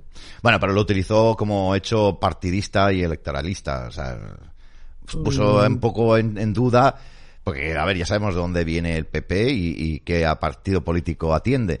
Entonces lo utilizó para atacar al Partido Socialista de que por qué se quitaban las mascarillas el 8 y no se quitaron antes, y que gracias a Liberum, pero ya está, nada más. No hablaron de Ya, las- ya, ya, sí, lo oí, lo oí. Claro. Eh, me alguien me ha pasado el audio. Eh, hombre, va a haber elecciones, está claro, pero PP, PSOE, Podemos, Vox, me da eh, los verdes, los amarillos, Sí, Ciudadanos, todos, absolutamente, son exactamente igual. sí, sí, es la conclusión. Todos. sí. Puede haber alguno que se libre, porque siempre, hombre, siempre dejan pancitos negros, ¿eh? Hmm, pero en general son todos parecidos. sí. Y el, el último mensaje que nos hizo, que nos trasladó el rumano, y eso sí lo quiero decir, es que tenemos que ser el pueblo el que lo haga, ¿eh? Y si no vamos el pueblo a- a movernos, no se va, no se va a hacer nada. Si no recordó, el próximo año hay elecciones europeas. Tomar nota, porque es ahí donde quiere pelearlo. Ya, ya te entiendo, ya. Pues Nandi, lo dejamos aquí. Si hay novedades, estaremos muy pendientes de vuestro grupo de Telegram, eh, Liberum, y de vuestra propia página web. Eh, ha sido una experiencia, evidentemente, para vosotros y para nosotros también, que siempre es positiva porque siempre te sacas, sacas información o también contactos que en un futuro pueden... Eso es. eh, que es esto que lo bueno es que consigues información y contactos, y eso, Claro, es, eso es conveniente claro. a nivel europeo. Bueno, seguir- Podemos hacer es seguir moviéndose al final. eh. yo os agradezco toda la faena en nombre de, de- de muchísimos espectadores lo que estáis haciendo porque aunque parezca, aunque parezca que parezca poco, ¿verdad? Hostia, no has traído nada, no, no ha pasado nada. Hombre, a ver, a mí también me gustaría que, que mañana se solucionara todo, pero es que no olvidemos que estamos en una guerra, eh, una tercera guerra mundial en la que, bueno, hay unas, una gente que quiere apoderarse del mundo sin pegar un solo bombazo, sino a, a golpe de, de talón, de chiringuitos, de, de tramas, de Estoy mafias. absolutamente de acuerdo. Correcto. Con lo cual, bueno, los frutos, tú cuando siembras algo, ¿verdad que no lo recoges al día siguiente? Exacto. Es que, a ver, hay gente que es muy. Lo entiendo, ¿eh? que, Lo entiendo, lo entiendo. Sí, sí. que en un mes ya sale todo. No. Sí, Esto sí. es una carrera de fondo. Ahora estamos empezando a tener más resultados de todo lo que ya estaba sembrado pues de hace más de un año. Claro, evidente. Eh, y se va a seguir recogiendo información y nosotros toda la documentación, eso sí, nosotros ya lo estamos compartiendo con, con toda Europa. Perfecto. Porque es nuestro, pero es que sirve para todos. Es que es eso. Es que es eso. Es que sirve para todos. Que no es una cosa que estás haciendo por ti y para ti, ni para tu familia. Sí, pero también para todos los Claro. españoles. Sí, sirve para todos y, y sí os puedo decir que, que fliparon ¿eh? con el dossier. Fliparon de flipar. Ojalá No se lo podían creer. ojalá se lo lean. Que ese es el tema. Yo creo, a ver, mm, algunos ya se lo leyeron ese mismo día. Os lo puedo asegurar porque después hablando con ellos estaban hablando de lo que venía en el dossier, sí. Y estaban, de- estaban, bueno, alucinados, alucinados. Madre mía. Entonces, hay un refrán que dice que hace más el que quiere Sí, que sí, el que puede. sí, sí, sí, sí. Pues ya Sí, está. Sí, sí, sí, es verdad. Tienes toda la razón del mundo. Nandi, de todo corazón, muchísimas gracias por haber estado con nosotros en esta jornada. Que nos, que te pares un poquito en Canal 5 para explicarnos eh, cómo ha ido todo esto y, y vuestra experiencia allí. Y la verdad es que estoy muy agradecido. Y a seguir, ¿qué, qué vamos a hacer? ¿No hay más? Es lo que hay. A seguir y a seguir y a seguir. Es lo que hay. Pero hasta el final, ¿eh? Sí, es que hay otra alternativa, pregunto. Mm, Es que no hay otra alternativa. No la hay, no. Claro. No la hay, no. No la hay. Ahí está el tema. Y hacer un llamamiento a la gente que se vacunó y que tiene efectos adversos, es importante que, que, que hablen. Eso es importante. Que nos contacten, porque nosotros buscamos los- el tema de los lotes. Nosotros buscamos los lotes y ya sabemos si están dentro de los marcados, vamos a llamarlo así, Sí. o de los no marcados. Y si conseguimos que se junten unos cuantos y quieran dar el paso a demandar al Estado español, porque aquí es el Estado español que va a pagar. Sí, sí. Vale, que somos todos, hombre, sacarle los colores a un tribunal eh, o conseguir que al menos se investigue, que es lo que necesitamos, que se investigue. Nosotros hemos hecho la petición en todas las comunidades autónomas que se investigue el exceso de mortalidad, Claro. porque va a haber más muertes. ¿eh? Sí, sí, sí, sí, sí, sí, sí, sí, sí, seguro, seguro, seguro no, segurísimo. Estamos conociendo las de, de corto plazo. Veremos a ver qué es lo que pasa a medio y largo plazo. Sí, sí, A medio y largo plazo. Eso es. totalmente de acuerdo. Madre mía de mi vida. Nancy, ay, Nancy, sí, Nancy, Nancy Pelosi, ¿no? Bueno, Los cojones. Nancy, Nancy, la- la- las tengo yo, las Nancy's, las tengo todas guardadas. Me parió una madre a mí también, si es que ya me vale. Que Nandi, gracias por haber estado con nosotros. Es bueno terminar un poquito con un, un poco de sonrisa. Un besito Pues muy sí. fuerte y cuídate mucho. Y un abrazo a todos los de Liberum, de verdad. Venga, muchas gracias y, y- y lo mismo, un beso a todos. Gracias, cariño. Cuídate. ¡Mua! Adiós, guapa. En fin. Hasta luego. Hasta luego. En fin, pues esto es lo que, lo que, lo que hay. Evidentemente, quisiéramos resultados, eh, sí, claro, resultados, pero ya, porque ya, porque hay que tenerlos ya. Pero estos resultados llegan cuando, cuando tienen que llegar y, y ya está, y esto es lo que hay. Entonces, em, paciencia, que dicen que es la madre de la ciencia. Veremos a ver qué es lo qué es lo que pasa con todo esto. Y lo bueno e interesante del caso es que se están forjando, pues eso, pues como decíamos, amistades también que podrían representar un avance significativo en todo lo que tenga que ver con esto de tirar al suelo este nuevo orden mundial, que al final es lo que nos interesa. Dicho esto, las 20 horas y 20 minutos, una hora menos en la Comunidad Canaria, vamos a continuar, si lo prefieren, con más, más investigación, con más eh, conversaciones interesantes, porque a mí me gustaría, y creo que lo vamos a hacer, hablar con el siguiente protagonista, con Ángel Núñez, de Psicólogos por la Verdad, de las claves de la autoconciencia. Y evidentemente no nos vamos a ir de tema, porque estamos y vamos a hablar, sin lugar a dudas, de actualidad en esta jornada.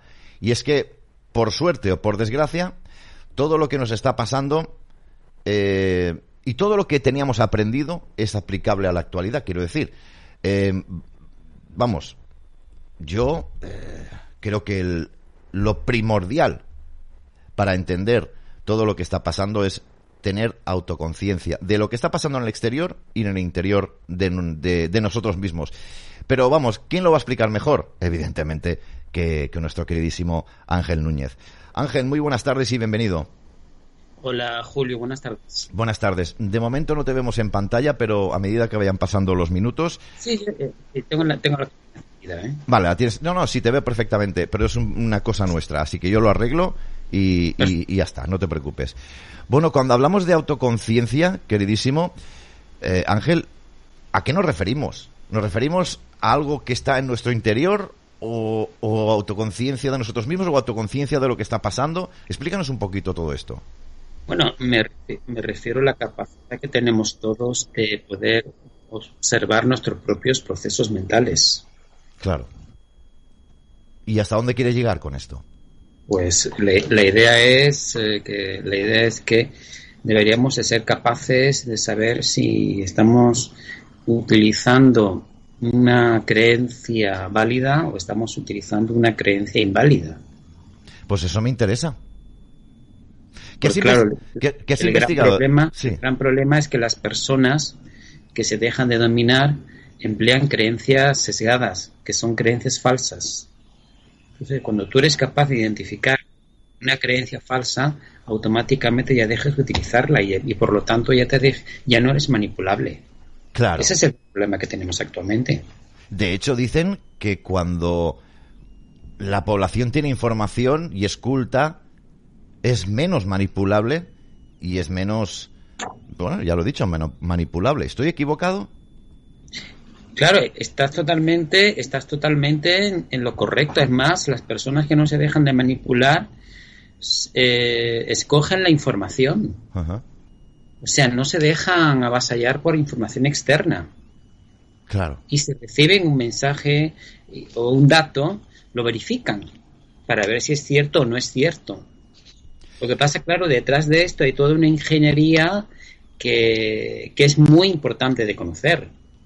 Claro, entiendo. Entiendo que esto no es, no es fácil. ¿Por dónde empezamos entonces? Pues mira, vamos a empezar por la idea, por la idea del individuo. Uh -huh. Todos somos individuos. Sí. Para empezar, la sociedad nos ha dividido en individuos y eso no es y eso no es inocente, porque en realidad los individuos somos todos interdependientes. Uh -huh. Es decir, todos tenemos que tener, tenemos una relación con el otro, lo queramos o no. El problema reside es en que al dividirnos en células, que cada, y cada una de ellas es independiente, nos han separado, nos han estigmatizado, eh, están impidiendo nuestra propia comunicación y están creando una carga de culpabilidad y de responsabilidad excesiva en cada uno de nosotros. Pero por es como si el sistema de repente, que, que es un sistema totalmente defectuoso y, y, y, maléfico, porque hay que decirlo, Sí. de la noche a la mañana, pues eh, nos divide y cada uno de nosotros es responsable del sistema en el que vivimos, ¿no? Entonces, es absurdo. O sea, yo no tengo la culpa de que quieran poner la Agenda 2030, ¿no? Ya, ya, ya. Pero al final todo esto forma parte del plan. Incluso podríamos añadir aquí el divide y vencerás. Claro, aquí está el tema del divide y vencerás, pero es aún más peligroso. ¿Por qué es aún más peligroso? Sí. Porque las creencias que luego vamos a analizar, que se emplean para esto, son creencias que no nos sirven para conocer al mundo ni nos sirven para conocernos a nosotros mismos. Son creencias que nos sirven para generarnos la zona de confort, la zona de seguridad Sí. y para crearnos una realidad que finalmente es una matrix, es falsa. Claro. Claro. Hostias, es que esto podría estallarnos la cabeza aquí, ¿eh? Aquí y ahora. Claro, claro, claro, claro. Y además, y además de ser una realidad falsa, es una realidad que es que, que tenemos que defender. Porque claro, esa realidad es la que nosotros consideramos que es la verdadera. Ya, ya te entiendo, ya. Ya. O sea, en definitiva, hemos vivido en una mentira como el Sí. sombrero un picador. Efectivamente. Y seguimos, y seguimos viviendo en una gran mentira. Porque estas creencias que nosotros utilizamos, que vivimos heurísticos, luego explicaré qué es un heurístico, Mm. estas creencias que son heurísticos se caracterizan sobre todo porque carecen de conexiones lógicas. O sea, no tienen, una, no tienen un argumento racional por, por el cual una persona sana pues eh, deba de creérselas. Es más, esas creencias que son ilógicas se llegan a convertir en nuestra propia cultura. Vale. Perdóname, corrígeme si me equivoco. Entonces, No, no te equivocas. No, no. A, a fuer- a fuerza de, a fuerza de que esas creencias sesgadas Hmm. se repiten y repiten y repiten y repiten Sí, sí, sí, sí. y se hacen comunes, porque claro, es además es nuestra forma de, de relacionarnos en el sentido de que la otra persona lo que hace es confirmarnos una creencia errada, Sí, sí. muchas, muchas veces, y nosotros no la creemos porque mil personas nos la confirman, lo que estamos haciendo es convertir esos sesgos en nuestra propia cultura. Pero porque lo sigue la gente. Porque, lo sigue la gente y porque nosotros creemos que esas son las creencias de nuestra sociedad. Entiendo, claro, sí. Sí, sí, sí. Estoy de acuerdo, ¿eh? Total. Y por lo tanto esas creencias que son de nuestra sociedad han de ser protegidas. ¿Y quién protege esas creencias? Aquí está la sorpresa. Es el ciudadano el que tiene que defender esas creencias con uñas y dientes. Claro, ellos sueltan el órdago y dejan que la sociedad ella misma se eduque, digámoslo así. Así es. Vale, vale, vale, vale. Vale. Bueno, lo hemos visto precisamente recientemente con el tema de, por ejemplo, de la mascarilla. La propia gente te increpaba porque no llevaba la mascarilla. ¿Para qué poner policía si la propia gente se ha convertido en policía? Ahí está. Ajá. Vale. Venga. Igual pasa con el tema de la vacuna, cuando igual, personas han tenido problemas con familiares porque no se han puesto el, no se han inyectado el dichoso veneno. Sí, sí, sí, sí, sí, sí. Total, totalmente. Eso es, eso es el mejor ejemplo, pero lo grave es que no es, esto no es un fenómeno de ahora. Lo grave, Julio, es que esto es un fenómeno de siempre. Intrínseco en el ser humano, ¿quieres decir? Es intrínseco a nuestra propia forma de entender la realidad. Pues vamos bien. O sea, el concepto de realidad no es el concepto de realidad. La realidad es un concepto claramente subjetivo. Sí, sí, sí, sí. O sea, si una persona, por ejemplo, piensa que los burros vuelan y, están y tienen y, son de color rosa, se cree que los burros vuelan y son de color rosa. No importa que no haya visto ningún burro, pero tiene la fe de que los burros vuelan y son de color rosa. Ya. o sea, la mente humana tiene, eh, tiene, tiene el problema de que cada uno de nosotros se engaña a sí mismo de una forma magistral. Claro, claro, claro, claro. Es que estoy pensando y me está cuadrando todo muchísimo, porque evidentemente es lo que de alguna manera todos sabemos de la sociedad. Nosotros podríamos decir que como resistencia, como personas que somos llamados conspiranoicos, estamos un poco apartados de esa jauría, es decir, de esa corriente en el que va la sociedad. Pero tampoco no nos podemos creer tampoco muy alejados de la, de la, de la corriente social, ¿verdad? Estamos un poco apartados, pero cuidado porque también somos víctimas, aun perteneciendo a la resistencia, de todo lo que está pasando a nuestro alrededor, ¿no? Claro, el, el problema de las personas que, pensa, que tenemos, que pensamos de otra forma, es que sabemos que lo que nos rodea es simplemente una gran mentira. Hmm. Lo tenemos clarísimo. Pero no vivimos en nuestro, no vivimos en un mundo donde esas, donde nosotros lo que pensamos es verdad. Vivimos en un mundo donde impera la mentira. Entonces, pensamos y tenemos claro lo que creemos, pero sin embargo tenemos que vivir en un sistema que es una gran mentira. A pesar de que no creemos para nada ese sistema, sabemos que es una, sabemos, es más, sabemos inclusive que es una trampa. Sí, sí, sí. sí, sí. Váyatela. Pero seguimos. Es que necesitamos el sistema. Es que claro. el, problema está ahí también, ¿eh? Necesitamos el sistema, pero el problema no es que necesitemos el sistema, el problema es que creemos en el sistema. Sí, sí, Ese es el problema. Y no debemos de creer ya en el sistema. Ya no debemos de creer. ¿Cómo, ¿Cómo hacen estas cositas estas personas?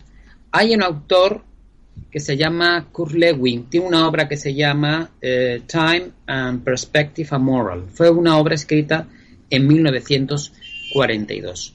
Y entonces este autor en su obra señala una forma para, para confundir a la sociedad en base a lo que estamos hablando. Está utilizando esta semillita para una estrategia de perversión en el cual nos confunden, nos dan información contradictoria, nos, nos generan una situación en la cual no saben, no sabemos si vamos a ser castigados o vamos a recibir unas palmaditas en la espalda. incertidumbre. Y todo eso genera un miedo al mismo tiempo que juegan con el sentido de la realidad y juegan con el sentido del futuro. Luego, te hablaré de otro tema que es muy interesante, que también es el tema del pasado. Porque claro, no solamente nos, nos manipulan con, la, con, lo, actual, es que además nos reprograman el pasado. Claro, Porque si tú piensas algo que es absurdo, eso parte de algo que pasó, que ocurrió antes, que también es absurdo. Porque si no, no se entiende que tú puedas creer en eso. Claro, de alguna manera juegan con los sentimientos también juegan con los sentimientos y con la memoria. Por ejemplo, te cuento, las mm. personas que creyeron, las personas que, que, que, creyeron, que creyeron, que, creyeron en, la, en la pandemia, por ejemplo, pues ahora, ahora resulta, ¿qué es esto? Ahora resulta, ahora resulta que piensan que todo lo ocurrido con la OMS y todo lo que le dijo el gobierno era, pues, eh, eh, ¿cómo te diría? Era, era por su bien. Sí, sí, sí, sí, sí, sí. Y claro, claro, eso es una negación de todo lo que ocurrió realmente. Sí. Vivir en una... O sea, te convencieron de un pasado alternativo, en otra palabra que nunca existió ese pasado alternativo, pero tú te creíste ese pasado alternativo. ¿Pero por qué lo creíste? ¿Pero por qué se creen ese, ese, relato, se creyeron ese relato? Porque también está la comodidad, la zona de confort de la gente de no leer ni siquiera ni de investigar. Bueno, pues lo dice la tele, arreando y ya está. No puedo salir, bueno, pues no salgo. Al final también es conformismo y también no luchar por ti mismo, no buscar información, no quererte al final a ti mismo. No sé. Es peor, Julio, es peor. Ah, bueno. Todas las creencias que, muchas de las creencias que se utilizan, no son creencias que se utilizan para conocer al mundo, para aumentar tu conocimiento, para descubrir cosas nuevas. No, las creencias que utilizamos son creencias que sirven para protegernos, es decir, son armas. Para proteger al individuo, a uno mismo. Efectivamente. Ajá o sea, te crean como una zona de seguridad. Entonces, fuera de lo que está en esa zona de seguridad, no existe. Claro, claro, claro. Lo entiendo. Lo entiendo. Fíjate lo que nos dice por aquí ArCH. Dice, Julio, recuerda que son magos y la gente es muy borrega. Y por ahí lo tienen todo hecho, ¿no? Efectivamente, efectivamente. Ese es el, ese, ese es el gran problema. Ese es el gran problema. Ellos son los magos, manipulan, ellos saben cómo funciona la mente, porque han hecho estudios eh, desde el Instituto Tavistock y ellos nos manipulan de esa manera. Claro. ¿Y cómo nos protegemos de la gente que, que está zombie? Y nunca mejor dicho. Simplemente, simplemente cuando una persona está zombie y no quiere cambiar, va a seguir siendo zombie. Ya, ya. Pero lo, la clave aquí reside en que cada uno de nosotros sea consciente de esas creencias falsas. Total, ya.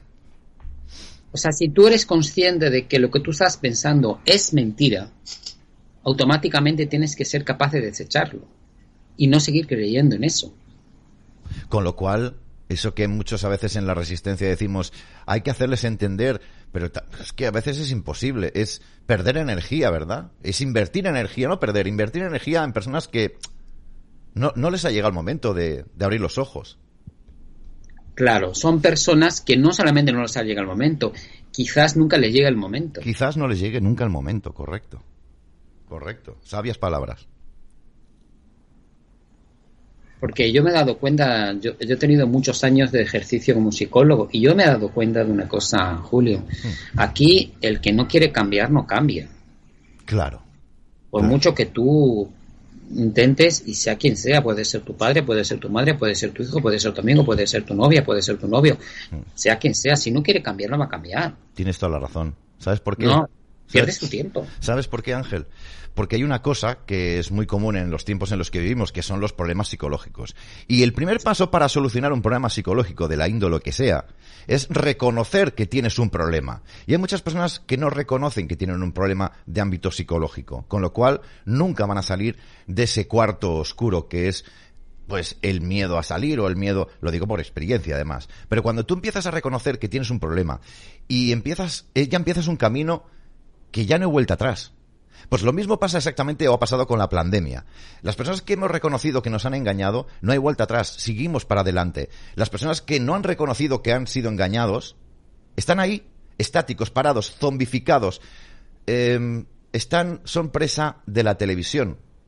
¿Estoy en lo cierto o no?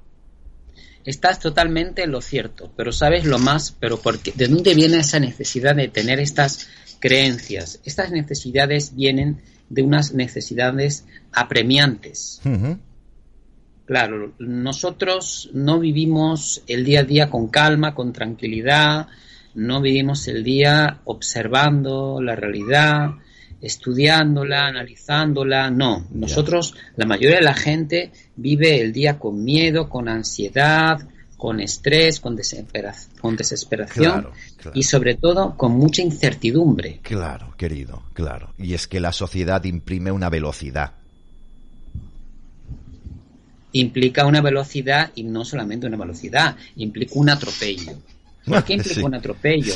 Porque los individuos tenemos que sobrevivir en un ritmo que es prácticamente para suicidarse, prácticamente para suicidarse si lo analizamos con un poco de lógica.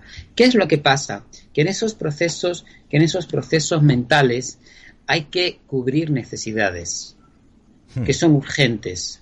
Entonces se impone el hecho de que si hacemos algo, y ahí tenemos otro problema, si hacemos algo ha de tener una utilidad a corto plazo. ¿Y por qué a corto plazo? Porque va a suponer que vamos a tener un fruto a corto plazo, una satisfacción. Ah, vale, un, ánimo. Placer o algo a corto plazo. porque eso es lo único que motiva a muchos individuos, nada más. Sí que es verdad, sí. Te da como ánimo para seguir adelante queda con ánimo para seguir adelante, pero no se ha hecho absolutamente nada. y lo peor, y lo peor de eso, Julio, no es que hagan las cosas por esa justificación. Lo peor es que lo hacen bajo el principio de que el coste, el coste de su acción ha de ser cero. ¿Por dónde quieres ir? ¿Por qué? Por ejemplo, es decir, yo quiero tener premio, pero a costa de no esforzarme nada. No, esto no puede ser así. Pero hay gente que cree que, es así, pero bueno, no puede ser así. Con un poquito de sentido la común. Creencia, la creencia sesgada es así. Ajá, claro, La gente quiere todo por su bella cara. ¿Y por qué todo por su bella cara? Porque ellos piensan lo que todo el mundo piensa y lo que todo el mundo piensa es lo correcto. Ya. Es una locura lo que estoy diciendo. Entonces, ¿qué pasa? Claro, de ahí se están aprovechando para manipular a toda la sociedad. Claro, claro, claro, claro. Me viene a la cabeza, no sé si es, si está bien dicho o tiene algo que ver, que está imprimiendo esta, esta, esta sociedad está imprimiendo que la gente se ocupe de las redes sociales, que se hagan youtubers, que se hagan todo esto, y la gente, ¿por qué? Porque es la ley del mínimo esfuerzo. Ganar dinero, mucho dinero, sin hacer ni el huevo y desde casa. Van por ahí también los tiros también, ¿no? Sí, va todo, va todo absolutamente para ahí mínimo esfuerzo, bien, máxima ganancia y mínima inversión. Claro, claro, claro, claro, claro, claro, claro. Pues vamos. O sea, no existe, no existe un trabajo que, por ejemplo, a ti te permite eh, desarrollar un proyecto de aquí a 3, 4, 5, 6, 7, 8 años. No hay grandes proyectos, la gente no tiene grandes proyectos. La gente hace algo para vivir dentro de 5 minutos. Claro. También hay que reconocer que no hay futuro. Es decir, es decir, nos han quitado el futuro esta gente. Eh, mucha gente vive en el día, precisamente, el día del, en el hoy, porque la gran incertidumbre de futuro es, es inexistente. No saben lo que va a pasar mañana, no saben eh, qué, planes tienen estos sinvergüenzas, con lo cual pensar en un proyecto a largo plazo, a medio plazo, podría ser también un, suicidio, porque pueden cambiar muchísimo las cosas. Por ejemplo, en este verano, con muchos incendios y con un poquito de geoingeniería, que nos diga que no podemos salir de casa. Así que, ¿cómo, cómo lo ves esto de que vivir el hoy es más importante que el futuro o, o no? ¿Cómo lo ves? Bueno, yo, yo lo que creo, yo lo que creo es que todo depende de que nosotros Primero, seamos capaces de entender de que vivimos en una Matrix que es una gran mentira. Ya. Que en esa Matrix hay unos gestores que son unos mentirosos. y unos satánicos. Y entonces estas personas, estos sujetos, nos hacen creer que no existe ningún futuro. Vale, vale, vale. Los llevan haciendo durante siglos. También es verdad. El mero hecho de que, por ejemplo, se utilice el dinero es un engaño. ¿Por qué? Porque el dinero tiene un valor en función de lo que otros han dicho que vale. No en función de lo que realmente vale. O sea, el dinero realmente no vale nada. Cierto, sí, sí. Y el capitalismo realmente es un sistema fallido. No ha funcionado nunca. Ha sido un sistema carcelario para tener a la humanidad sometida. Eso ha sido y es el capitalismo. Entonces, si la gente se diera cuenta de eso y despertara, yo pienso que todo esto sistema, todo esto se caería automáticamente. Claro. Porque ¿qué es un billete de 100 euros? Es un trozo de papel. Sin lugar a dudas. más, es mm. un trozo de papel. Mm. De por sí no tiene ningún valor. Sin embargo, la gente dice que eso es eso vale 100 euros. Bueno, es que el dinero nos está haciendo esclavos del sistema.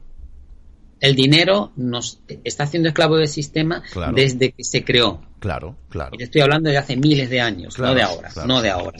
Entonces, el gran, el gran problema, el gran problema es que las personas utilizan el dinero para conseguirlo todo rapidito y cómodo. Claro, claro. Bueno, eh, esa falacia de que el dinero también da la felicidad, también dicen, ¿no?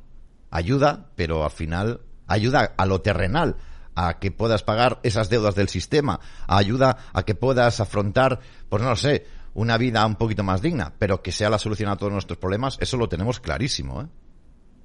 No es, eh, el dinero no es una solución, el dinero es algo que nos han impuesto como necesidad. Claro. Es una necesidad impuesta. Cambia cuando Pero son necesidades falsas. ¿Cambia cuando la utilizamos como herramienta? ¿Cuando ya somos conscientes? Claro, cambia muchísimo, porque cuando lo utilizamos como herramienta tenemos un concepto más claro, porque el dinero realmente es una forma de canje. Claro, claro, claro. Pero de ahí se ha convertido en, algo, se, ha convertido en un dios prácticamente. Claro, es que pensamos que somos esclavos de los regímenes totalitarios de los gobiernos por, porque, por sus leyes, pero es que no profundizamos, no nos damos cuenta de que somos llevamos mucho más esclavos, mucho más tiempo esclavos, por ejemplo, con el tema del dinero. Nosotros eh, muchas veces decimos, hay que pagar en efectivo, evidentemente, para no ser más esclavos aún todavía, pagando... Hay que pagar, hay que pagar en efectivo para no ser más esclavos. Sin duda. Pero de todas maneras, aún pagando en efectivo, sigue siendo esclavo. Sí, sí, eso es lo que yo quiero decir. A eso es. Eso es lo que yo quería decir. Correcto. Que no nos creamos muy libres, quiero decir. No. Claro. No, no, no. No. La libertad, la libertad es un concepto, la libertad es un concepto que tú tienes según el dinero que tú tienes. sí. Cuando más dinero tienes, eres más libre. Cuando menos dinero tienes, menos libre. Si tienes mucho dinero, te crees que tienes mucha libertad porque con todo el dinero que tienes haces lo que quieres. Pero el dinero en sí te, te, está haciendo esclavo. Es decir, que los multi, multimillonarios como los Rothschild también son esclavos. Claro. propio dinero, de su propia ambición. Entonces aquí libre, libre no hay absolutamente nadie. Claro, claro, claro. Que nadie, que nadie tampoco se confunda tener mucho dinero con tener mucha abundancia. Cuidado. No. Eso es.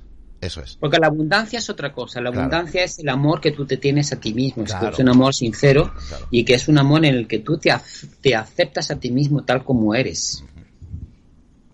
Es el amor maduro, es la relación responsable entre, entre personas. Eso es el amor.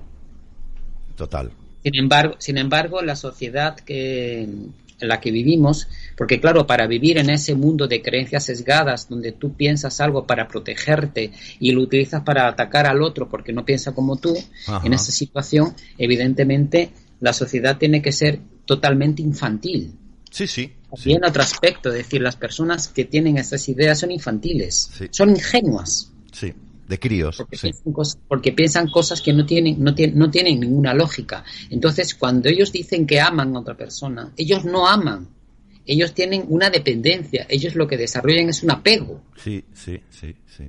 Sí que es verdad, sí. Sí que es verdad. Sí que es verdad. Fíjate, me estaba viniendo a la memoria ahora mismo que la deuda de los países, fíjate, hablamos del dinero, cada vez está subiendo más y cada vez somos más esclavos de no se sabe quién. Fíjate, pues esto traspolado a la pequeña a la pequeña economía doméstica o, social, ahí lo tenemos, en grandes, en altas esferas y en pequeñas esferas.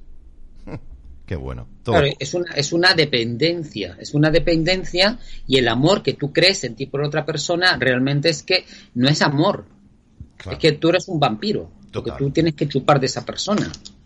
Entonces, Ángel, ¿cómo, ¿cómo llegamos a esos miles de españoles que siguen creyendo eh, en este en este fantasma que es la libertad a través del dinero. Claro, es muy difícil porque estamos en un canal que ya sabemos la actividad que tiene y ya sabemos la difusión que tiene, pero claro, ¿cuál sería el resorte para cambiar un poco la sociedad?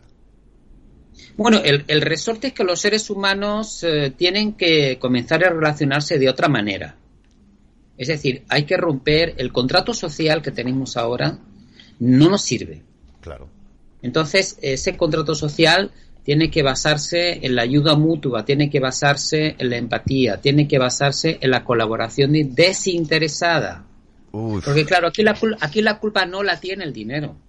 Muy bien. el dinero en sí es un objeto. Muy bien. Puede ser una mesa o un plato. Es un objeto. Entonces, depende de, de para qué tú utilices ese dinero. Claro si tú ese dinero lo utilizas como una forma de intercambio, pues eh, para simplificar la, la, adquisición de un objeto que tú necesitas, pues vale, perfecto, muy bien. Pero si tú utilizas el dinero como un arma de explotación y un arma de esclavitud, eso ya tiene otro tinte muy diferente. Hmm. Estoy de acuerdo. Estoy de acuerdo. Estoy de acuerdo. Ese, ese, es, ese es, el, ese es el, el verdadero problema. Pero lo más peligroso es que las personas que viven en este mecanismo mental, de, lo que desarrollan es una droga, son adictas mentales. Sí. O sea, tú puedes desarrollar, por ejemplo, una droga, no sé, a la cocaína, al tabaco, ¿no? Tú sabes que tú sabes que no bebes sin la cocaína o no bebes sin fumarte siete cigarrillos al día, ¿no? Sí, sí, sí, tú puedes identificar de dónde te viene el problema. Pero si tú tienes una adicción mental, ahí la cosa se te complica muchísimo. Primero porque tú no eres, eh, tú no sabes que tienes un problema de adicción mental. Empezando por ahí, no tienes ni idea. Claro, no lo reconoces, claro. No tienes ni idea. Segundo, porque cualquier cosa te genera la, y, segundo, y segundo, que va a ser mucho más fácil que tengas un problema de ausencia, de un, un problema como cuando el drogadicto no le das la droga, pues igual nos va a pasar pero con una frecuencia y una intensidad mucho más elevada. El mono, vaya, el mono. Vamos a tener el mono, eh, vamos a tener el síntoma de abstinencia mental y entonces vamos a entrar todos en pánico. Claro. Es que el problema de todo esto, ¿verdad, Ángel? Es que, que está muy bien lo que estamos hablando, pero si bajamos otra vez a la tierra, porque está bien que, que, que, que hablemos de estos conceptos, que el dinero es lo que es, pero lo necesitamos. Y como decía, si, si bajamos otra vez a la Tierra nos damos cuenta de que, de que estamos atrapadísimos, de que eh, no, por lo menos ahora, ahora parece que es un concepto este, el del dinero que se pueda, que se pueda acabar, está muy lejos de nuestras posibilidades. Eh, la gente ama el dinero, porque sabe que a través del dinero puede vivir, según, y comillas, mejor. Eso se, se tendría que hablar, porque hay gente que vive mejor con poco que con mucho, ¿no? Hostia, es que es este tema es uno de los más complejos quizás que he tratado porque todos, todos, incluso los que somos resistencia, los que somos de aquí y de allá, todos tenemos, como tú bien has dicho, dependencia al dinero. Y es muy complicado esto, ¿eh? Es muy complicado. Dependencia al dinero y dependencia a nuestras creencias. Y dependencia a las, a las emociones que sostienen esas creencias. Claro, bueno. Que yo llamo emociones, eh, em, emociones pantalla. Claro. claro. fíjate cómo esto se complica. Entonces, cuando tú tienes ese cuadro de adicción a tus pensamientos, a tus sentimientos, a tus creencias, tú tienes un cuadro patológico tremendo de adicción al sistema te conviertes en una persona esclava prácticamente. y el, y el Estado y el sistema te dirige hacia donde quiera llevarte. Sí, está claro. Está claro. Pero es que todo se mueve por... A ver, sabemos que todo se mueve por dinero. De hecho, en la sociedad hay muchas, por ejemplo, mujeres u hombres que conocen a una persona, les gusta, pero si no tiene una buena posición económica y tal, ya no interesas. Esa es la realidad. Esa es la realidad. Eso, eso, es, eso es, por ejemplo, eso es un heurístico. Bien. Eso es un ejemplo de lo que puede ser un, heurístico, un heurístico a nivel social. Y está mal, pero bueno. Está mal, y no solamente está mal, es falso. Claro. Porque el dinero y la moral no tienen nada que ver. Claro. No tienen ninguna relación. Y yo te diría que inclusive que cuando una persona que cuando más dinero tiene, más inmoral tiende a ser. Sí, sí, sí. Mm. Es al revés. Es peor una persona con mucho dinero que, que, que, tenga poco o que tenga lo suficiente para vivir. Porque una persona con mucho dinero, mucho dinero, mucho dinero, puede ser un psicópata perfectamente. Claro. Es que, Entonces es mentira. Tú fíjate que estas mm. creencias que nos imponen son, son absolutamente falsas. Claro. Nos han hecho creer que son necesarias y buenas que son necesarias, que son buenas y son convenientes para nuestra seguridad. ¿Y por qué para nuestra seguridad? Porque los seres humanos también necesitamos que nos quieran. Nosotros no sabemos querer a nadie, pero necesitamos ser queridos. Fíjate la gran contradicción. Claro. Claro. Hay un choque tremendo. O sea, yo, yo, yo no quiero a nadie, pero yo necesito que me quieran, ¿no? Entonces, es una cosa absurda. Entonces, ¿qué es, lo que pasa? Hay un concepto aquí bastante grave que es el concepto de la pérdida de la pérdida y del luto. Tenemos miedo. por eso cuando nosotros eh, nos aferramos, por ejemplo, a una persona, nos aferramos a un objeto, pues, eh, o a una, a una situación, podemos sentirnos abandonados.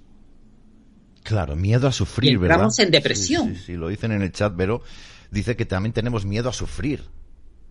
Claro, tenemos miedo a sufrir porque nos han enseñado algo muy peligroso, nos han enseñado que el sufrimiento es malo. Y no es malo, para nada. El sufrimiento no es malo, el sufrimiento es una experiencia que los seres humanos tenemos que analizar. Eh, sí, señor. Es lo que yo le digo, es lo que yo le digo a mis pacientes cuando los trato. Lo mismo que yo le digo a mis pacientes cuando los trato. Yo les digo, las emociones son formas de energía. Nosotros estamos hechos por energía. Nosotros no somos de carne y hueso. Olvídate. Porque nuestros átomos son tan, si los ves al microscopio, se están vacíos. Claro. Es como el sistema solar, está el Sol y los planetas, pero el, sistema solar tiene como más de un año luz, de dos años luz de largo, es enorme, hasta mm. que llega, llegas a la zona intergaláctica y resulta que gran parte del sistema solar no tiene nada, está vacío. No hay nada, no hay nada. Y el átomo es igual, entonces nosotros somos espacio vacío, nosotros somos energía. Entonces depende de cómo esa energía fluya. Cuando, si esa energía emocional fluye por nosotros, por nuestra mente, y nosotros aceptamos todas nuestras emociones y las procesamos correctamente, no pasa nada. Ahora, si tú tienes una emoción que no trabajas, que no procesas y que no reconoces, automáticamente se convierte en una emoción mala, que puede ser miedo, tristeza o rabia, una de tres, una de tres. Pero todas tienen, es, todas son las caras de la misma moneda, son las caras del miedo. Entonces, cuando nosotros sentimos miedo, no sentimos miedo porque es una emoción fea, ni sentimos miedo porque lo que pasa a nuestro alrededor o lo que nos puede ocurrir es peligroso. No, sentimos miedo porque tenemos una emoción que no somos, que no queremos ver. Nos negamos a ella. Nos negamos a ver esa emoción. Cuando cuando arremetemos contra esa emoción y la enfrentamos, le damos la vuelta a la emoción y de tener una carga negativa tiene una carga positiva. Ya, ya, ya, ya me estás complicando, ¿eh? Entonces, lo que no podemos hacer nosotros es luchar contra una emoción, Julio. No, no, claro, claro, claro, claro. Eso sí. y la gente, el problema es, claro, si tú tienes una creencia que te hace, entre comillas, sentirte cómodo y llega una emoción tóxica, entre comillas, que te saca de cuadro, tú vas a anular esa emoción tóxica. Pero claro, cuando tú anulas esa emoción tóxica, tú no estás eliminando la emoción tóxica. La emoción tóxica, al revés, está incrementando su intensidad. Y esto se puede Y te está recordando, y te está recordando, sigo aquí por si acaso, y no me he ido. Claro. Y cuando más me ignores, más te voy a joder la vida. Claro, es como el diablo, ¿no? Que te va, el angelito y el diablito, ¿no? Que te va chinchando el diablo. Sí, sí, sí, sí, sí. Claro, pero esto, estamos hablando del dinero, pero también de problemas psicológicos de cualquier ámbito social. Sí, porque está todo ligado. Está todo fundido, está todo ligado. Entonces, el sufrimiento en sí no existe el sufrimiento.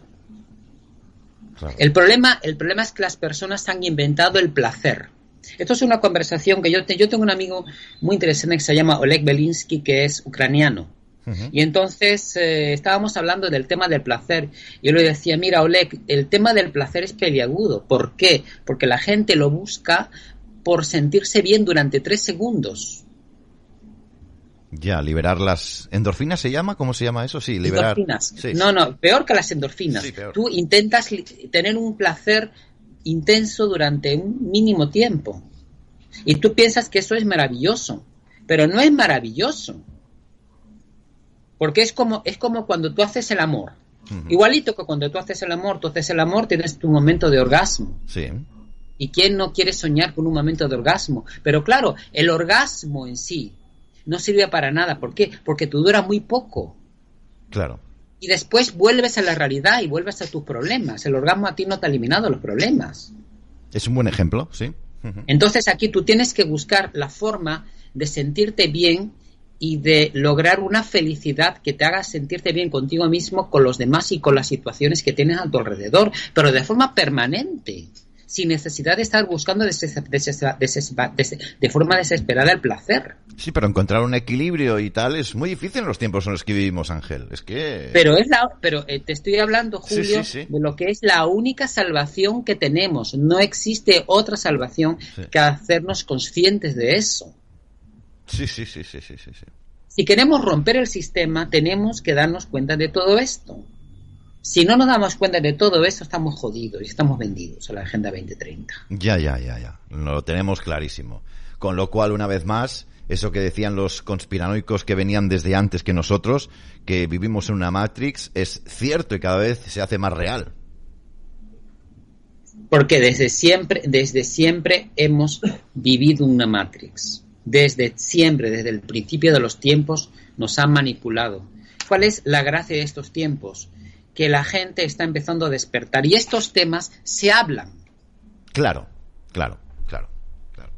Y se hablan no en programas especializados de misterio, sino que se hablan ya abiertamente en programas de información como este. Se hablan en espacios de información como este, que lo ven muchas personas. Se que se tienen que dar cuenta de que la solución de la humanidad mm. no se encuentra fuera de nosotros. La solución se encuentra en nuestra mente y en nuestra conciencia. Ahí está la clave. Claro. Yo tengo que saber qué cosas introduzco en mi mente. Si lo que yo tengo en mi mente es mío, es de mi propia cosecha, porque yo lo he creado, o son cosas que me han impuesto desde fuera, yo tengo que, yo tengo que darme cuenta de eso. Si mi mente está llena de cosas externas, mi mente está mal. Total. Yo tengo que hacer la limpieza. Y tengo que, y tengo que empezar a hacer la limpieza. ¿Sabes lo que se me ha venido a la cabeza? Porque además es que creo que es real y tú me vas a, corregir si me equivoco, ya que estamos a punto de terminar. Bendita pandemia. Bendita pandemia y que nos ha abierto los ojos a una realidad que hace cuatro años ni imaginábamos. Claro, claro. ¿Por qué? Porque estos satánicos, eh, además, eh, eh, hay, hay una cosa muy extraña, hay una relación entre hacer el mal y ser estúpido. Claro, ya. derecha, el más estúpido es el más malo, hmm. ¿no? Es el más tonto. Yo te podía contar, mm, por ejemplo, te, yo podía contarte que yo conocí a Pedro Sánchez. Yo a Pedro Sánchez lo tuve a cinco metros en un debate en el año 2011 y yo no sabía ni que ese señor iba a ser presidente del gobierno. Ya, claro. entonces, pero claro, no hablé con él, pero lo vi debatiendo con una del PP de una forma estúpida. Y ella me di cuenta de que realmente la estupidez, el poder y el dinero van de la mano. Sí, sí, sí. Ahí, va, ahí va todo juntito, ¿no? Entonces, ¿qué es, qué es, aquí qué es, qué es lo que pasa? Como todo eso va de la mano, estas personas pensaban que sí, que ya estaba todo listo para desarrollar su plan pero cometieron el error de sus vidas. porque resulta que muchas personas que ya de antes estábamos despiertos nos dimos cuenta de lo que estaba pasando. Y mucha gente que estaba dormida se despertó y se dio cuenta y ahora mismo se está dando cuenta de que vive una gran mentira. Buenísimo, buenísimo, buenísimo. Es parte también del éxito y la tenacidad de, de, estos grupos, no digo de Canal 5, sino de un montón que están luchando por un poquito de sentido común. Fíjate que es el, es el menor de los sentidos en la sociedad, pero bueno, ahí vale, ahí está bien. Y es, y es importante esa tarea, es importante esa tarea, Julio, porque estamos en un momento, estamos en un momento de cambio, en el cual los poderosos empiezan a temblar. Estoy de acuerdo. Comienzan a tener miedo comienzan a tenernos miedo los ciudadanos porque saben que ya no nos tragamos su cuento. Correcto. Ahí estoy de acuerdo. Entonces, entonces aquí hay, hay, hay varias vías. O nos obligan a la fuerza que evidentemente no les va a funcionar, porque ya en Brasil hace dos años intentaron meter en la cárcel a los que hablaban mal de la pandemia, de las vacunas, y, y, no sé si tú, te acordarás que en el 2022 en Austria quisieron multar a los no vacunados, ¿te acuerdas de eso? Uy, no me acuerdo ahora. Enero, febrero, quisieron multar a los no vacunados en Austria y en otros países, ¿no? Y sin embargo todas esas medidas absurdas pues han, han acabado retirándolas. Sí porque realmente ellos no pueden, ellos no pueden controlar a la población porque la población no se deja de controlar. Pero van a perseverar, querido Ángel. Eh, van a ir ahora con el, el siguiente capítulo de esta troleada mundial es el cambio climático. Ellos perseverar, ellos van a perseverar. Y, y, van a ser las ciudades de 15 minutos donde no, donde no te van a dejar salir de tu barrio a menos que tengas una autorización. Sí, sí y te van a ver con una cámara y si sales con el coche solamente va a haber una entrada y ahí van a ver cuántas veces entras en el distrito de al lado. Claro. Pero claro, el tema, el tema es que esas medidas no van a funcionar porque si te das cuenta desde 2020 ninguna ha funcionado. Bueno, hemos visto recientemente lo que ha sucedido en Oxford, esa prueba piloto de las ciudades de 15 minutos, en las que la gente ya ha roto las barreras y ya no se habla en la prensa.